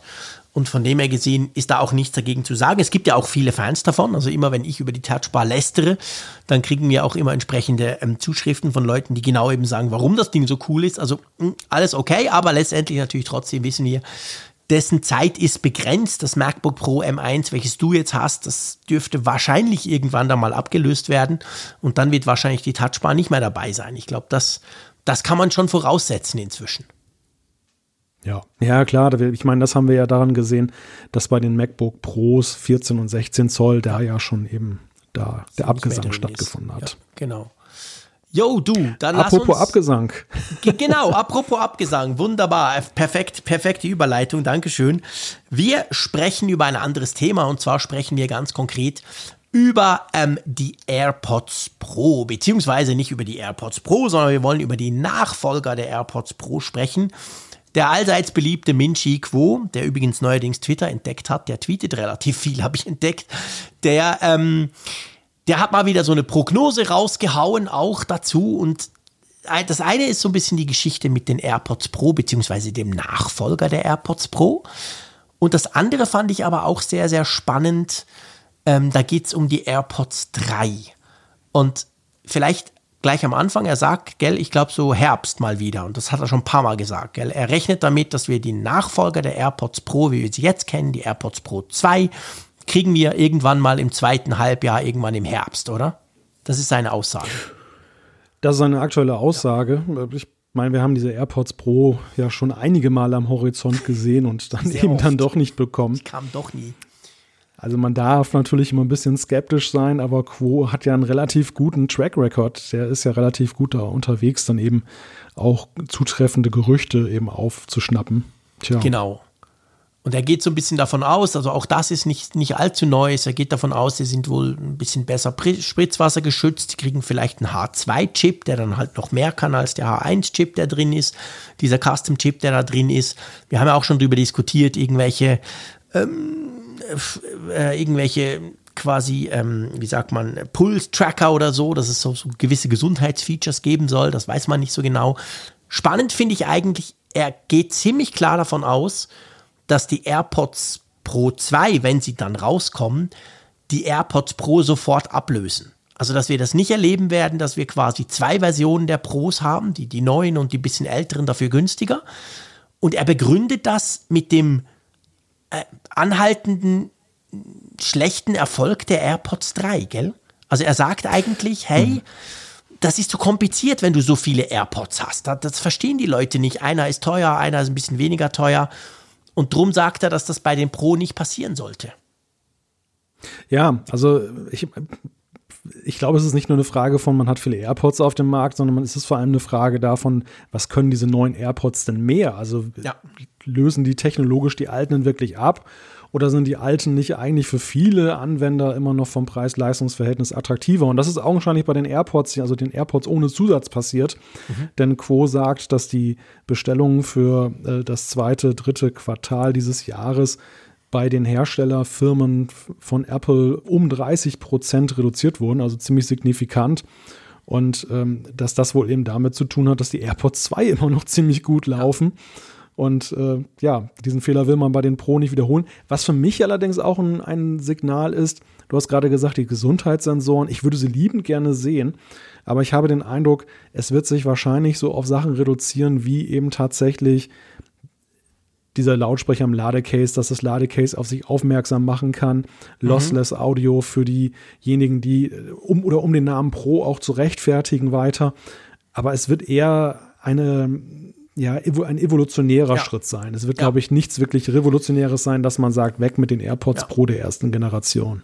Ich glaube auch, das ist genau der Punkt. Also ich glaube, diese AirPods Pro 2, ich sage den jetzt einfach mal so, genau das wird wahrscheinlich der Fall sein. Die werden eben nicht crazy Zusatzfeatures bringen. Kommen dann vielleicht mal die AirPods Max, Pro Max oder was auch immer, ähm, sondern die lösen einfach die, die jetzigen Pro ab und sind bei vielem ein bisschen besser. Ich bin überzeugt, Apple wird auch am Noise Cancelling schrauben und das irgendwie schön verpacken, dass das jetzt noch viel geiler ist mit neuen Algorithmen, einem schnelleren Prozessor, whatever. Also gibt es ja durchaus Möglichkeiten, das kennen wir ja von anderen ähm, Kopfhörerherstellern auch. Aber ich glaube auch, dass sie diese, diese, diese Feature-Palette nicht unbedingt erweitern müssen, Müssen sie auch nicht. Die AirPods Pro sind ja unglaublich gut, verkaufen sich auch nach wie vor gut. Aber ich finde es schon spannend. Also ich, ich weiß nicht, wie es dir geht. Wenn, wenn jemand dir sagt, hey, ich will da AirPods, was empfiehlst du ihm? Ich empfehle ihm, hm. also jetzt mal, äh, klar, die ist immer die Preisfrage zuerst mal, aber wenn er eben keine Pros will, ich empfehle ihm eigentlich nie die AirPods 3. Ich empfehle ihm eigentlich immer die AirPods 2, weil die 3 einfach zu teuer sind für das, was sie mehr können. Ja, ja, genau, das ist der Punkt. Und ähm, du hast jetzt natürlich die Einschränkung getroffen, dass du gesagt hast, die Pros sollen es nicht sein, aber gegenwärtig sind sie ja auch ein ziemlich guter Deal. Also ja, stimmt. Der, der, der Aufpreis, den du da hast, ähm, ja, dafür bekommst du halt eben auch was, was die AirPods 3 wiederum durch ihren Aufpreis nicht rechtfertigen. Das ist eigentlich auch, finde ich, die Gemengelage. Also ich, ich finde es ja. interessant, dass die AirPods 2 den AirPods 3 laut Quo das, das äh, Leben schwer machen. Ich glaube, dass es die Pro aber gleichermaßen sind, die von oben genauso für Probleme sorgen. Ja, weil die einfach immer noch ungefähr ähnlich teuer sind. Das war von Anfang an so. Ich glaube, jetzt vielleicht ist die Schere inzwischen ein bisschen aufgegangen, aber je nachdem kriegst du die AirPods Pro, je nach Aktionen, die es immer wieder gibt, weil die ja auch schon lange auf dem Markt sind, kriegst du die zum Preis der AirPods 3. Und sorry, Freunde, ähm, hallo, Noise Cancelling, ich will nie mehr darauf verzichten. Also die AirPods 3 können das ja alles nicht. Ich finde, muss ich sagen, also einfach um das auch noch schnell, ich finde die AirPods 3, ich war unglaublich erstaunt, als ich die getestet habe, tönen in meinen Augen von allen AirPods, jetzt abgesehen natürlich von den großen, von den Max, ähm, tönen sie am besten. Also ich finde, die AirPods 3 sind, haben erstaunlich viel Bass. Ich finde, die tönen besser als die Pros. Aber das sind Nuancen und vor allem die Pros haben so viel mehr Features, natürlich das Noise Cancelling, all diese Möglichkeiten, der Transparenzmodus. Ja, wenn du so viel Geld ausgeben willst, musst du dir die Pro kaufen und auf keinen Fall die AirPods 3. Also auch da irgendwie preislich, das passt irgendwie nicht zusammen. Ja. Nach ja. wie vor nicht, ja. ja. Weißt du, es würde ja Apple auch ermöglichen, ich meine, dieses Dilemma mit den Preisen, also die Dreier Pros, also die Dreier, die AirPods 3 sind ja eigentlich zu teuer. Die AirPods Pro dahingehend sind ja fast ein bisschen zu günstig inzwischen, beziehungsweise eben ähnlich. Wenn natürlich Apple jetzt neue AirPods Pro bringt, dann sind ja die ziemlich sicher ein bisschen teurer.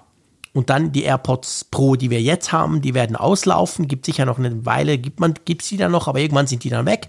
Und dann ist das Preisgefüge wiederhergestellt. Ja, das war ja auch die Erwartung, die am Anfang viele hatten mit Blick auf die AirPods ja, 3, stimmt. dass man gesagt hat, das ist jetzt so eine Übergangssituation, so ähnlich wie wir das ja jetzt auch gerade beim iPad eben auch sehen, mhm. ähm, wo das iPad Pro 11 Zoll nicht mehr so viele Vorteile hat gegenüber dem iPad Air. Aber es ist ein Übergangszustand, bis das nächste iPad Pro kommt. Und das ja. dachten ja eben bei den AirPods auch alle. Jetzt lassen die neuen Pros so lange auf sich warten, dass es dann tatsächlich zum Problem für die AirPods 3 geworden ist. Ja, ganz genau, definitiv. Also mal schauen. Ähm, in den nächsten Monaten, denke ich, ist da etwas zu erwarten. Ihr werdet es natürlich dann, wir werden das Ganze natürlich dann auch analysieren. Lass uns um unsere Lieblings-Messenger-App sprechen. Ich kriege gleich einen Hustenanfall, Entschuldigung, reiner Zufall. Wir müssen über WhatsApp sprechen, mein Freund. Ja, WhatsApp hat angekündigt, nein, sie haben eigentlich nicht angekündigt, wir haben es, oder es, es haben findige Leute in den Betas entdeckt, dass sie etwas planen, um eben gegen Desinformation und Fake News stärker vorzugehen. Es ist jetzt schon so, dass du Sachen, die du weitergeleitet bekommen hast, je nachdem, wie oft sie weitergeleitet wurden, also wenn sie unter fünfmal sind, kannst du sie fünfmal oder in fünf Gruppen weiterleiten. Wenn sie schon über fünfmal weitergeleitet wurden, kannst du sie nur in eine Gruppe weiterleiten. Und künftig soll es so sein, das hat man jetzt gesehen in den Betas der nächsten Version von WhatsApp, dass es generell nur noch einmal weitergeleitet werden kann nach dem Motto, dann verbreiten sich halt Fake News nicht so leicht, wie das bislang der Fall ist. Mhm. Okay. Und was macht dann ähm, Rudolf und Hilde, wenn sie ihre ganz neuen Corona-Sachen wieder weiter verbreiten wollen im Familienchat? Das ja, geht dann einfach nicht mehr. Sie machen dann einfach eine neue Nachricht auf und kopieren es dann per Copy and Paste.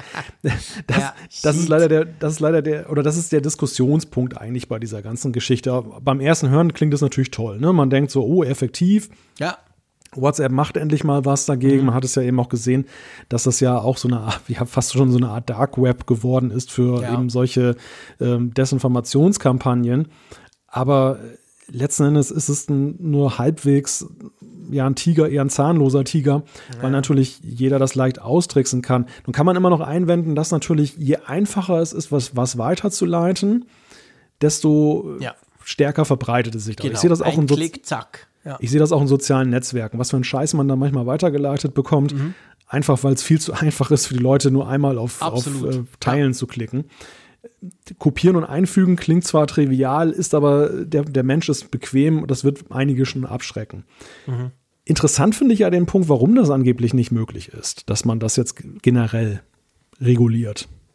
Ja, genau. Also ähm, ähm, WhatsApp sagt quasi, hey, wir können das nicht, weil durch die Ende-zu-Ende-Verschlüsselung sehen wir ja die Nachrichten nicht. Also wir wissen ja nicht, was ihr da weiter verschickt. Und wenn du das eben kopierst und quasi eine neue Nachricht macht, dann sehen wir ja da nicht rein. Das heißt, wir merken gar nicht, wenn du eben so eine Nachricht nicht einfach weiterleitest oder teilst, sondern eben quasi eine neue draus macht und dann weiterschickst. Und dadurch geht das nicht. Was ich mich gefragt habe, ähm, wie, wie merken Sie es denn beim Weiterleiten? Also weißt du, wie unterscheidet sich denn das? Ja, der Punkt ist, dass sie, es gibt wohl so Metadaten, die sie dann hinterlegen mhm. bei diesen Nachrichten. Und klar. da ist so ein Counter drin, der dann hochzählt. Und anhand dessen können Sie, es gibt ja auch diese Anzeige, normalerweise wird ja so ein Pfeil für weitergeleitet ja. angezeigt und wenn, wenn etwas schon über fünf Stationen gegangen ist, dann hast du zwei Pfeile und so ein Tag, was dann noch so ein Label, was daneben ist, wo gesagt wird, häufig weitergeleitet. Okay. Das machen sie alles über so einen Counter, aber das ist halt ein sehr rudimentäres Instrument, weil letzten Endes diese Metadaten sind halt außer Kraft gesetzt. Sobald du eine neue Nachricht aufmachst, dann ist der Counter bei Null und dann geht das Spiel ja. von vorne los. Ja. Okay, okay ist definitiv ein Problem. Also ich, ich, du weißt, ich tue gerne über WhatsApp lästern und, und sie auch kritisieren, aber natürlich, wenn du die Verschlüsselung eben so machst, dass du nicht reingucken kannst, was wir ja letztendlich auch wollen, dann hast du da natürlich schon irgendwo Limitierungen. Dann kannst du eben nur über die Metadaten gehen, weil die sind natürlich nicht verschlüsselt, sonst würden die Nachrichten ja nicht ankommen. Also von dem her gesehen, ich glaube, das ist schon ein Problem, das sich vielleicht gar nicht unbedingt lösen lässt, oder? Ja, wir hatten ja letzte Woche über diese, diese Gesetzesvorlage der EU gesprochen mhm. mit den Messengern. Genau. Und da, da war ja ein großer Diskussionspunkt ja auch eben, dass die End-zu-End-Verschlüsselung, naja, zumindest erschwert werden würde. Ja. Äh, wenn nicht gar unlösbar, wie einige sagen, wenn eben alle Messenger zueinander kompatibel sein müssen. Ja. Und hier haben wir halt dann so einen Punkt, der A, die, die, das Interesse der Politik deutlich macht, warum man an diese End-zu-End-Verschlüsselung ran will, warum man nicht den, den Wert sieht, der ja letztendlich in Sachen Datenschutz da ist, weil mhm. aber eben das viele Kollateralschäden nach sich zieht. Ne? Und das, ja. ich meine, gerade in diesen Tagen ist ja Desinformation ein riesiges Thema, Absolut. auch mit, mit Blick auf die Situation da in Osteuropa. Und mhm tja, was, was tun? Ne? Also wer, was, mhm. ist das, was ist das höhere Schutzgut im, im Sinne der Allgemeinheit? Ähm, die Ende-zu-Ende-Verschlüsselung oder ist es dann letzten Endes, dass du effektive Mechanismen brauchst gegen Desinformation? Vielleicht gibt es ja auch einen Mittelweg. Also ja, Klammer, ja. Klammer auf Apple und ähm, ihre Initiativen Datenschutz zu ermöglichen, mhm. dass auf dem Gerät halt Intelligenz da ist. Genau, genau, wo, wo dort versucht wird, quasi einzugreifen oder so. Aber ja, gut, also ich meine, letztendlich spannendes Thema, definitiv, was WhatsApp da macht. Ähm, ich, ich weiß gar nicht, ist dir aufgefallen, die haben offensichtlich einen neuen bei Heise. Das hat irgendjemand Neues geschrieben, den kenne ich noch gar nicht. ja, schamlose Eigenwerbung. sehr schön, wunderbar. Hat mich sehr gefreut, als ich das gelesen habe. Ich dachte, ah, den kenne ich doch. Mit dem quassel ich einmal pro Woche. Nee, mehr als einmal pro Woche, aber einmal pro Woche sozusagen öffentlich hier im Apfelfunk.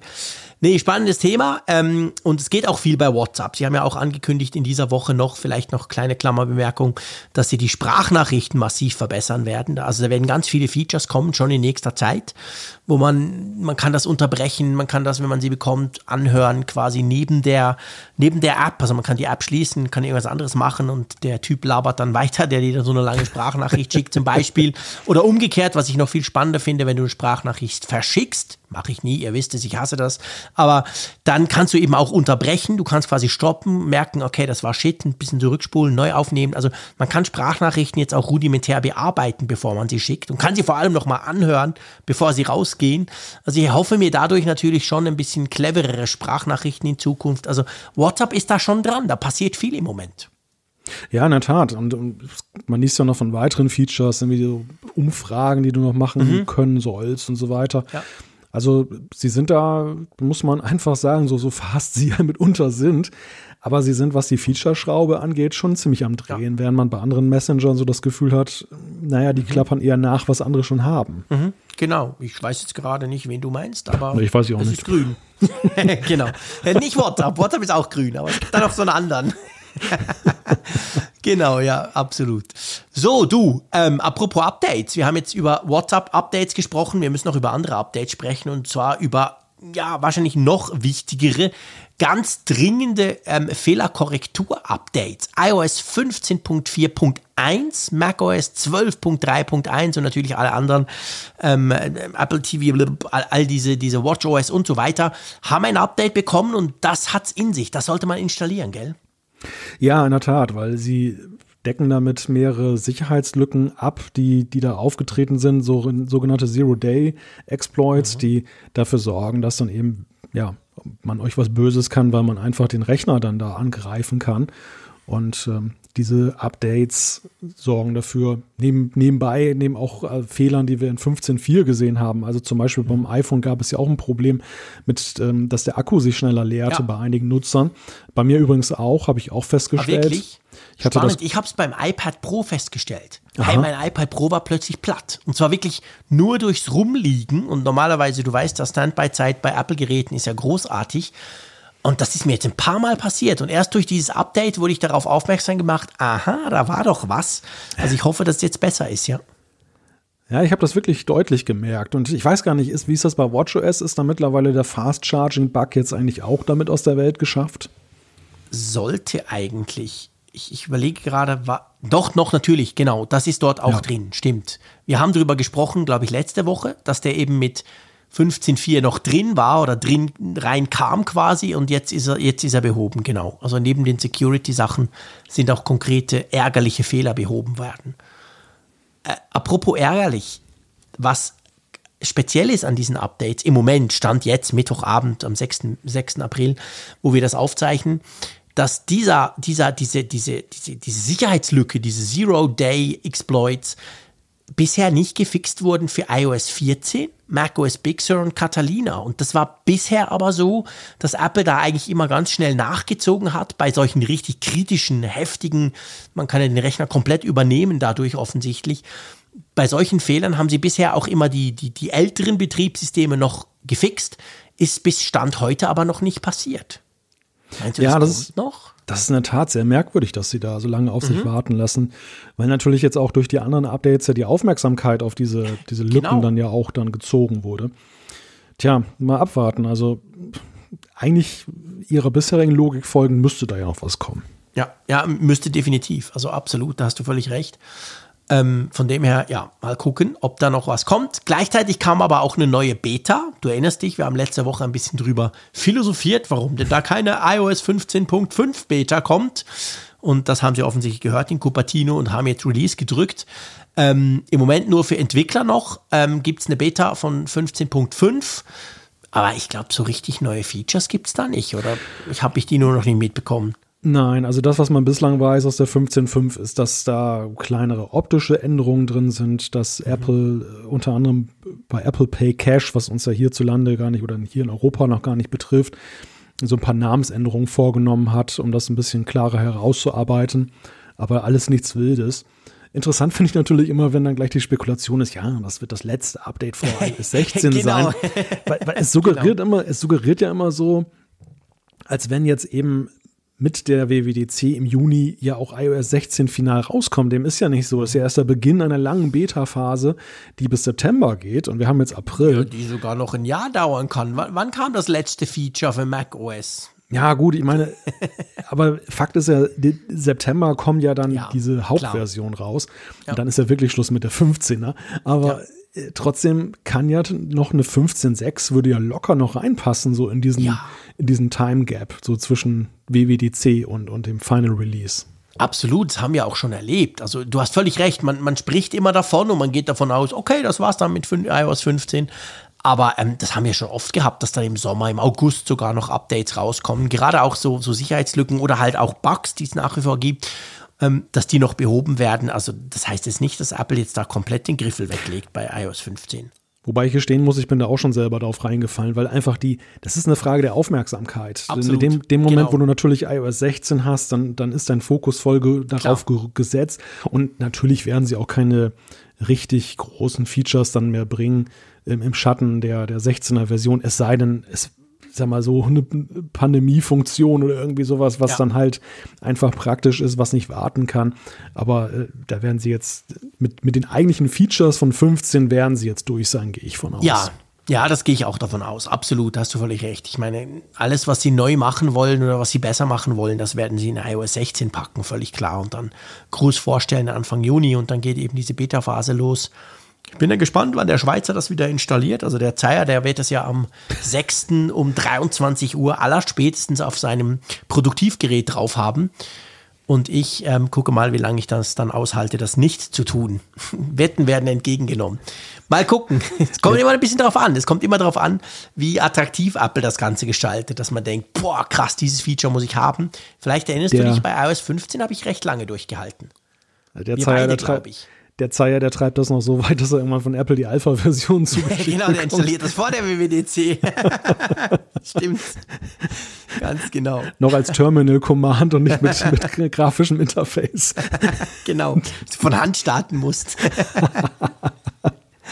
Ja, verrückte Sache. Mal schauen. Also, ich bin auf jeden Fall gespannt. Ich meine, bei iOS 16, wir haben jetzt noch überhaupt nicht rumspekuliert. Das werden wir sicher auch noch tun im Vorfeld dann der WWDC, wenn es ein bisschen näher kommt. Aber da kann man schon einiges erwarten. iOS 15 war ja bei allem, wo wir jetzt immer wieder über neue Features sprechen, aber das war jetzt nicht so das mega Überknaller-Update mit ganz vielen komplett neuen Features.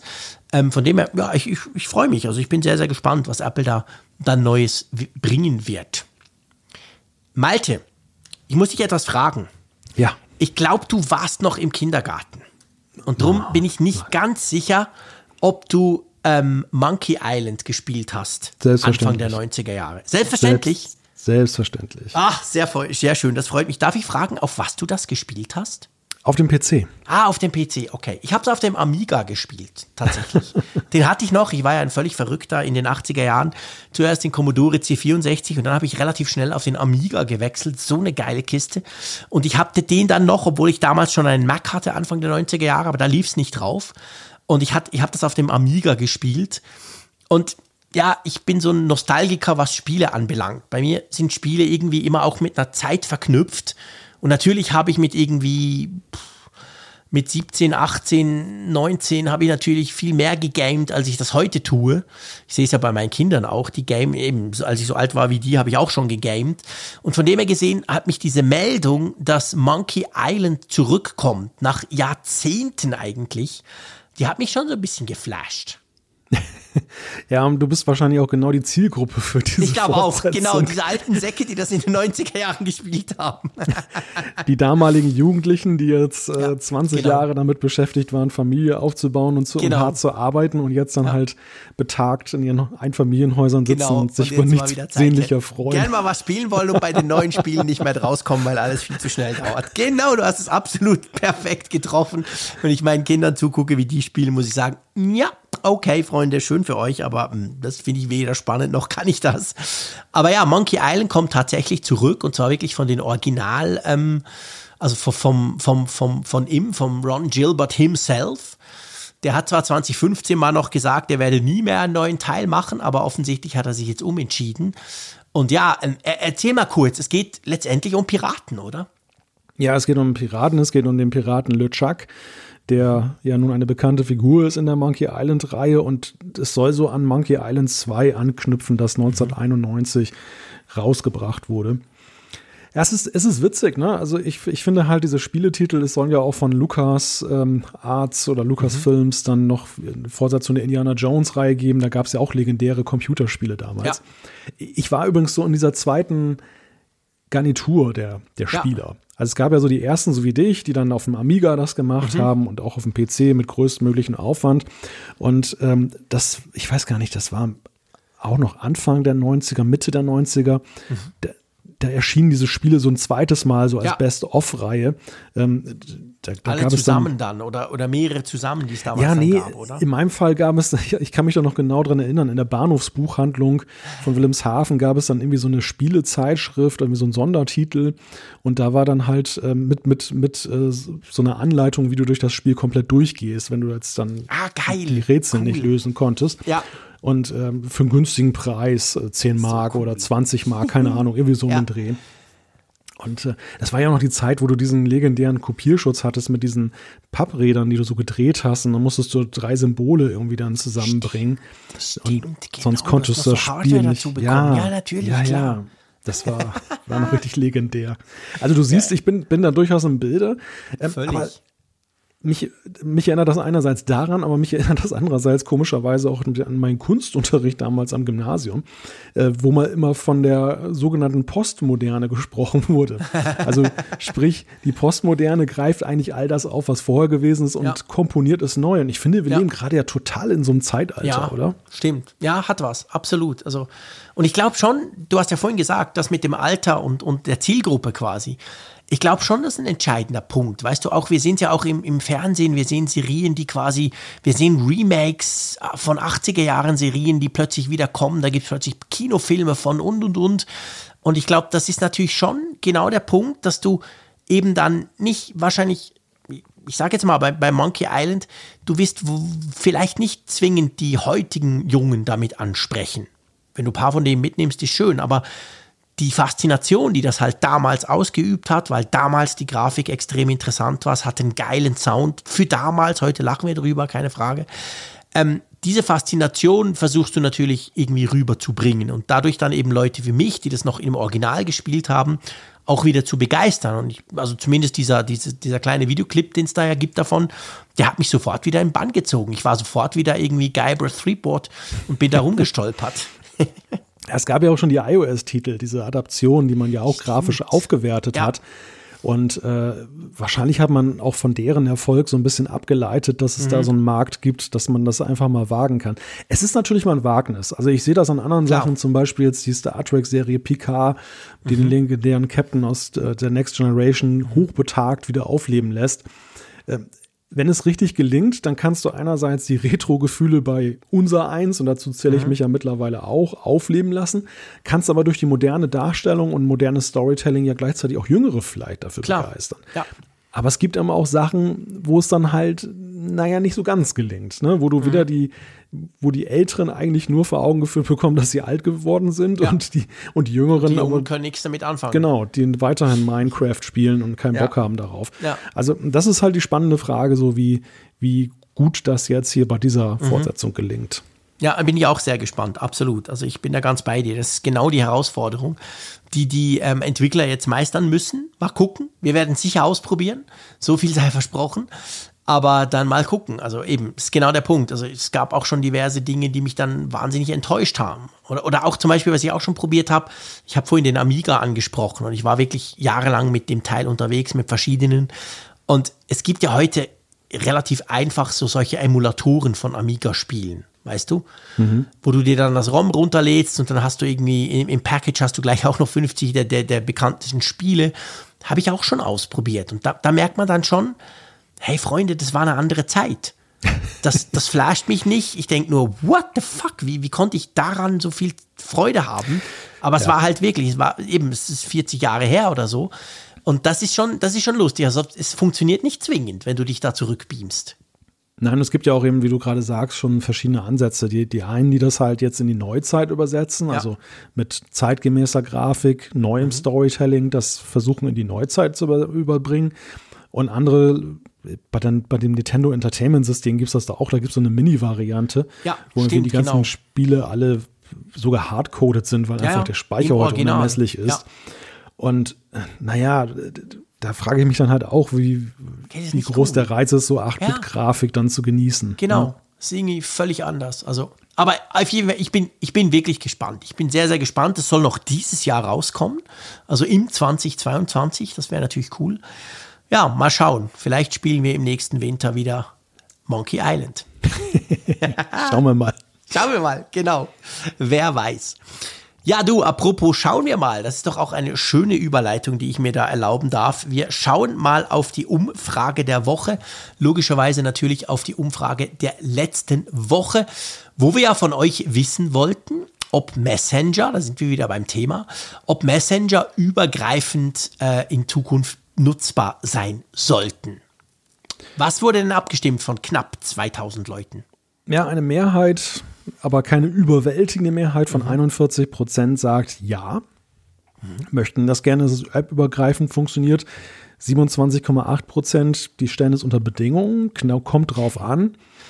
Ein knappes Viertel, 23,7 Prozent sagen nein. Ja, genau. 7 Prozent weiß ich nicht, denen ist wahrscheinlich egal. Genau. Ähm, hättest du das erwartet, dass so viele einfach den Komfort quasi sagen, ja, ist doch praktisch cool, scheiß auf die Vers Verschlüsselung? Hätte ich jetzt nicht unbedingt gedacht. Ja, ich auch also, nicht. Ich hätte jetzt ja. auch gedacht, eher so, hä, also ich habe ja, ich war ja sehr, sehr kritisch. Ich habe sehr, wir haben auch spannende Zuschriften dazu bekommen, by the way. Also auch sehr, sehr versierte von, von Entwicklern, die, die so ein bisschen aufgezeigt haben, wie man das schon irgendwie vielleicht eventuell machen könnte und so. Also es gibt einige von euch, die haben sich mit dem Thema durchaus beschäftigt, viel mehr als wir. Aber ähm, ich hätte jetzt auch erwartet, also eben, bei mir war es so, im ersten Moment dachte ich so, ja, okay, warum nicht? Wären die gar nicht so schlecht. Aber dann habe ich halt sofort diese Datenschutzbedenken bekommen und war dann auch entsprechend sofort äh, daran, hier eben Nein zu klicken. Aber ja, also doch, man, man sieht halt schon, wahrscheinlich sind halt schon die meisten mit mehreren Messengers unterwegs, oder? Ich glaube, das ist heute einfach Standard, oder? Ja, und diese Sensibilisierung für das Thema Datenschutz bei den Messengern führt ja eben dazu, dass du eben immer mehr Fraktionen hast, die zwar klein sind, also ich sehe das in meinem Umfeld auch. Klar, über WhatsApp erreiche ich immer noch 80, 90 Prozent der Leute, mhm. aber ich muss die anderen Messenger, also ich mache es ja sowieso, aber andere Leute empfinden es halt nervig. Sie müssen zum Beispiel Signal vorhalten, weil sie ein oder zwei Kontakte, die ihnen wichtig genau, sind, haben, hab die sie so. Nur darüber erreichen. Ja. Und das sorgt nicht für Verständnis oder, oder Akzeptanz, das sorgt eher für Verdruss nach dem Motto, oh, jetzt muss ich noch so einen Messenger installieren, Ja. muss noch was im Blick behalten. Und ich glaube, deshalb finden das viele durchaus attraktiv, die, die Ja. Option, dass sie dann doch mit ihrer bisherigen App das dann auch empfangen können. Ja, absolut, genau. Nee, das ist schon, ich, das ist schon nachvollziehbar, absolut. Also ich will da niemandem irgendwas unterstellen oder leicht sehen oder so, gar nicht, bitte nicht falsch verstehen.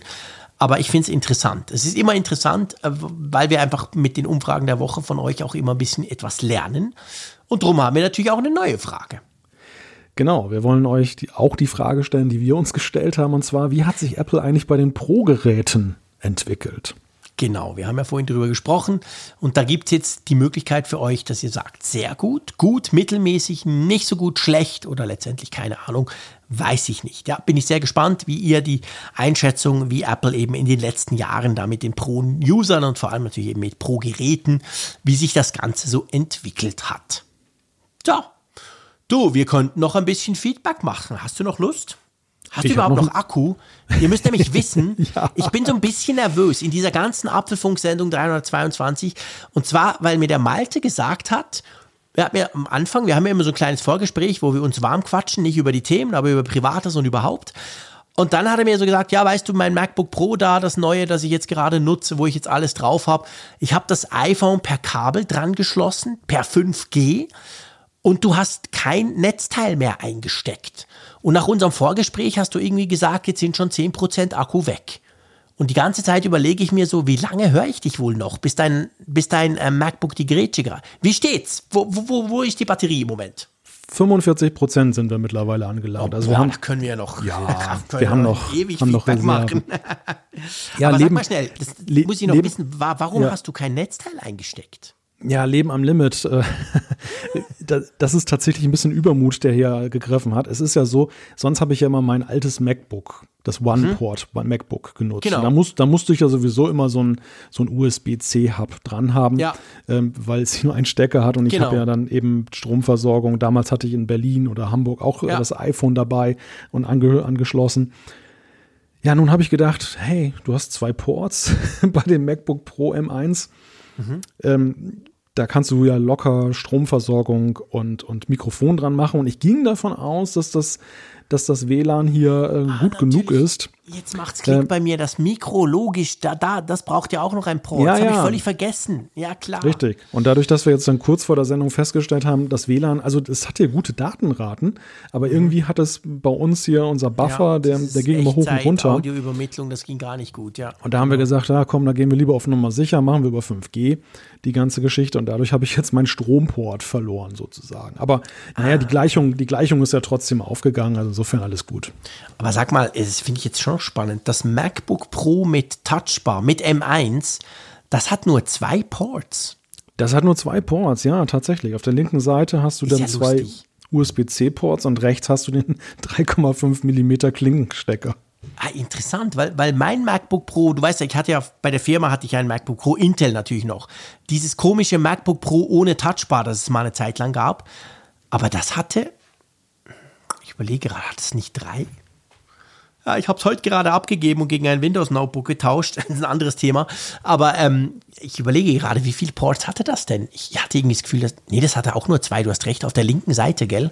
Ja, genau, Ja. richtig. Ah, okay. Ja, gut, äh, weißt du, letztendlich ist es dumm von mir. Ich hätte den Hub ja mitnehmen können und den habe ich jetzt nicht hier. da und Klar, ey, wenn wir jetzt ja. noch 45% Akku haben, hat ja alles geklappt.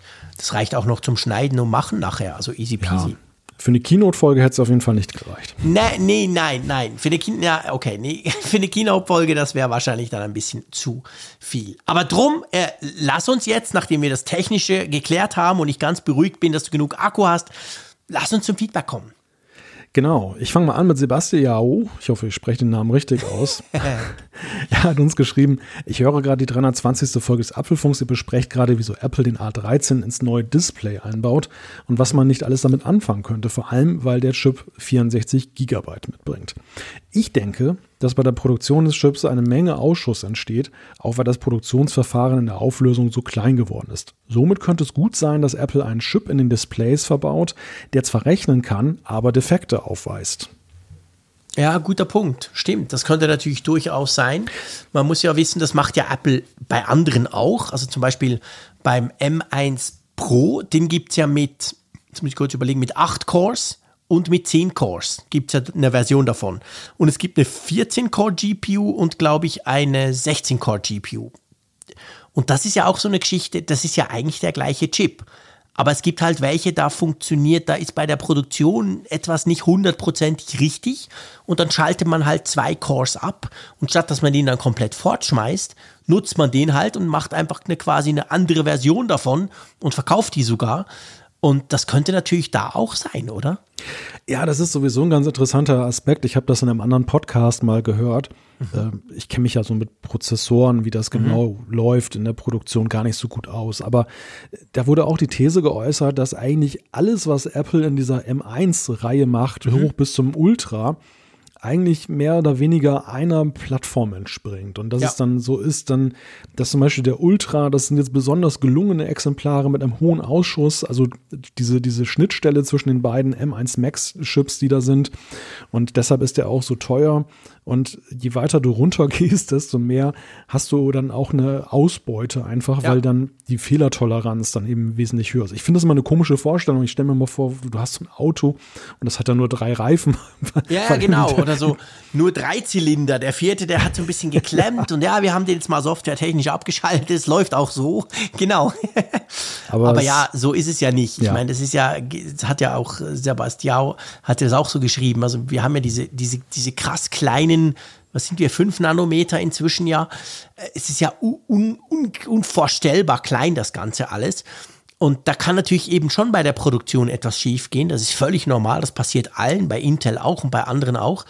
Aber je nachdem, offensichtlich, wenn du das clever managst, dann musst du den eben nicht fortschmeißen, sondern du hast quasi plötzlich eine etwas weniger performante mit etwas weniger Cores. Vor allem bei, bei den M-Prozessoren, die ja so wahnsinnig viele Cores da drin haben.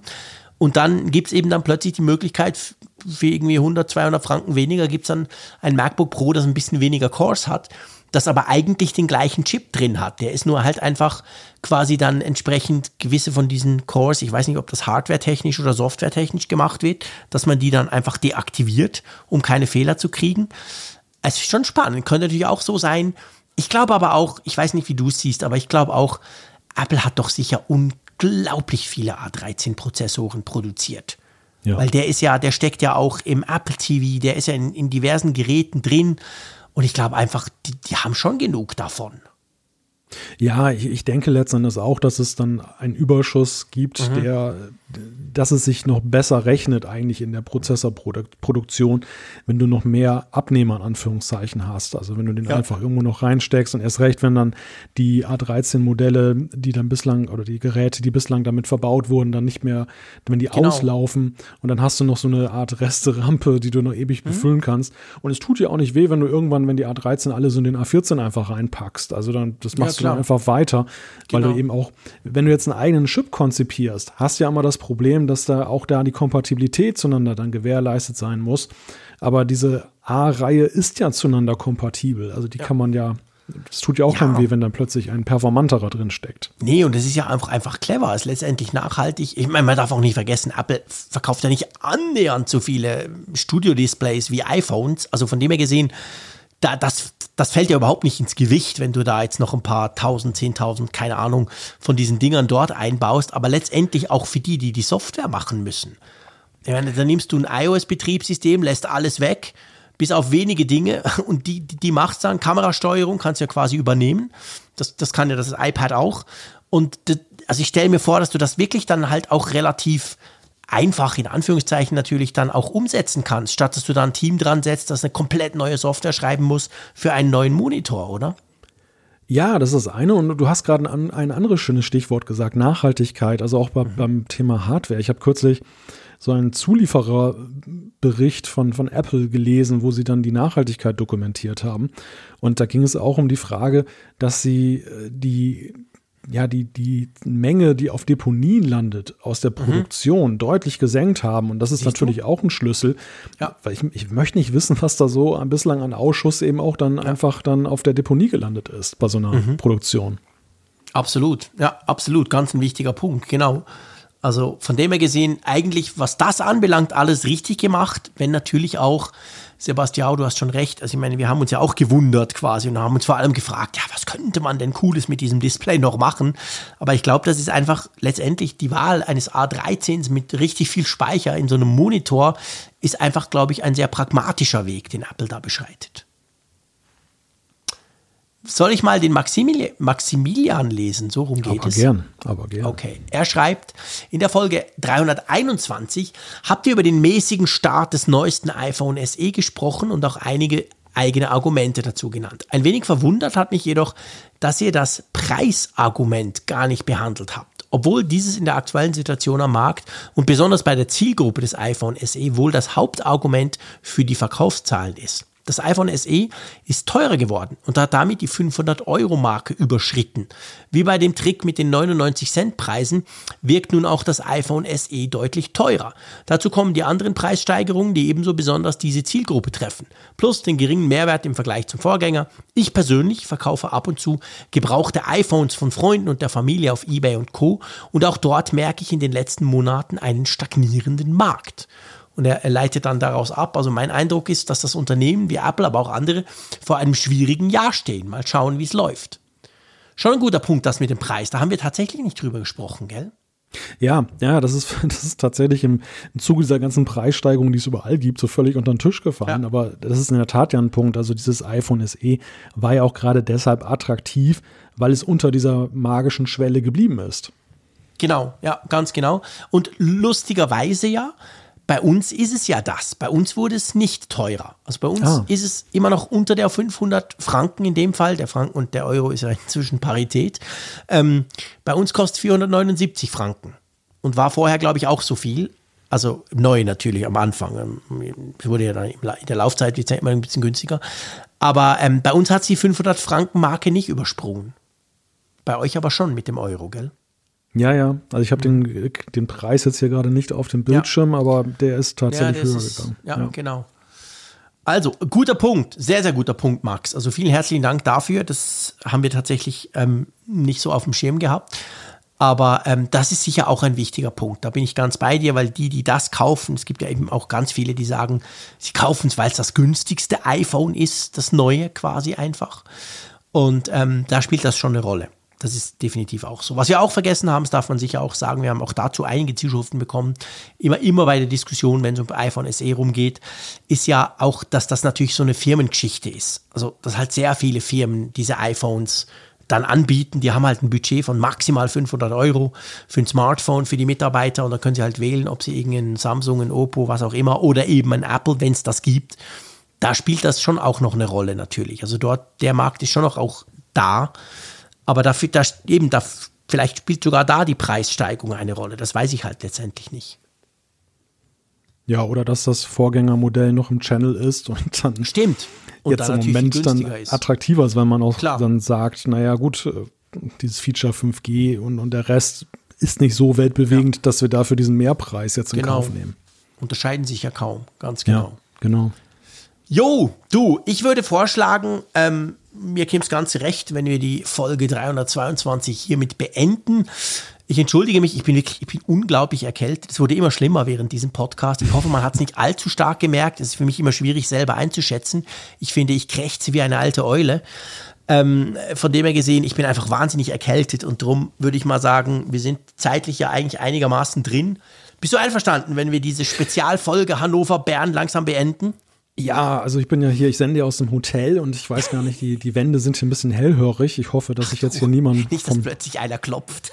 Ja, ja, das, ich habe die ganze Zeit schon so ein bisschen die Sorge, dass, dass das hier zu Ruhe Erschwerte Bedingungen bei uns beiden, mein Lieber. Ja. ja, und du hörst ja auch, also das ist, ich weiß nicht, ob es am Bindenlandklima liegt oder so, aber ich habe heute so, bin tatsächlich so ein klein bisschen heiser. Also Ehrlich? das ist, ja, kann aber auch an daran, rumgeschrien bei Heise die ganze Zeit. nein, es ist eigentlich total ruhig. Aber vielleicht liegt es auch daran, dass jetzt hier der, doch langsam die, die Blüten aufgehen und manchmal habe ich auch ein bisschen Allergie. Ja, ja Also das, genau. Dass sich das irgendwie darauf gelegt Also wir hat. wollen nicht jammern, bitte nicht falsch verstehen. Nein, um Gottes darum Willen. geht es, darum geht Ja, es auf gar alt, keinen Fall. alte Herren. Es tut uns natürlich leid, wenn wir quasi die Qualität, die uns ja sehr wichtig ist, vor allem auch sprachlich und, und, Ja. und audiotechnisch, ich sag's mal so, wenn wir die vielleicht nicht ganz hochhalten können.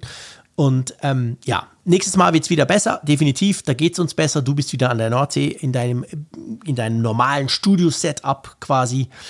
Und ja, du, ich bedanke mich. Herzlichen Dank, dass du dir die Zeit genommen hast, dass du da aus dem Hotel rausgesendet hast, sozusagen. Ich freue mich sehr auf nächste Woche schon wieder. Ich freue mich, mit dir über die neuesten Apple-Sachen zu diskutieren, natürlich dann. Und natürlich vor allem auch herzlichen Dank an euch da draußen, dass ihr uns immer so unterstützt, dass ihr uns auch einfach immer hört und auf allen Kanälen uns immer wieder Feedback gebt. Das freut mich sehr. Macht's gut, bleibt vor allem gesund, passt auf euch auf und tschüss aus Bern. Ja, dir gute Besserung, lieber Jean-Claude. Und ja, wie immer ein Vergnügen. Also das, der Apfelfunk gehört einfach dazu, egal wo man ist. Auch hier aus dem schönen Hannover raus. Nochmal kurze Erinnerung, Sponsor iScanner, den Link findet ihr auf apfelfunk.com in den Show Notes. Das war's für diese Woche. Bis dann. Tschüss von der Nordsee. Äh, nein, nicht von der Nordsee, von der Leine.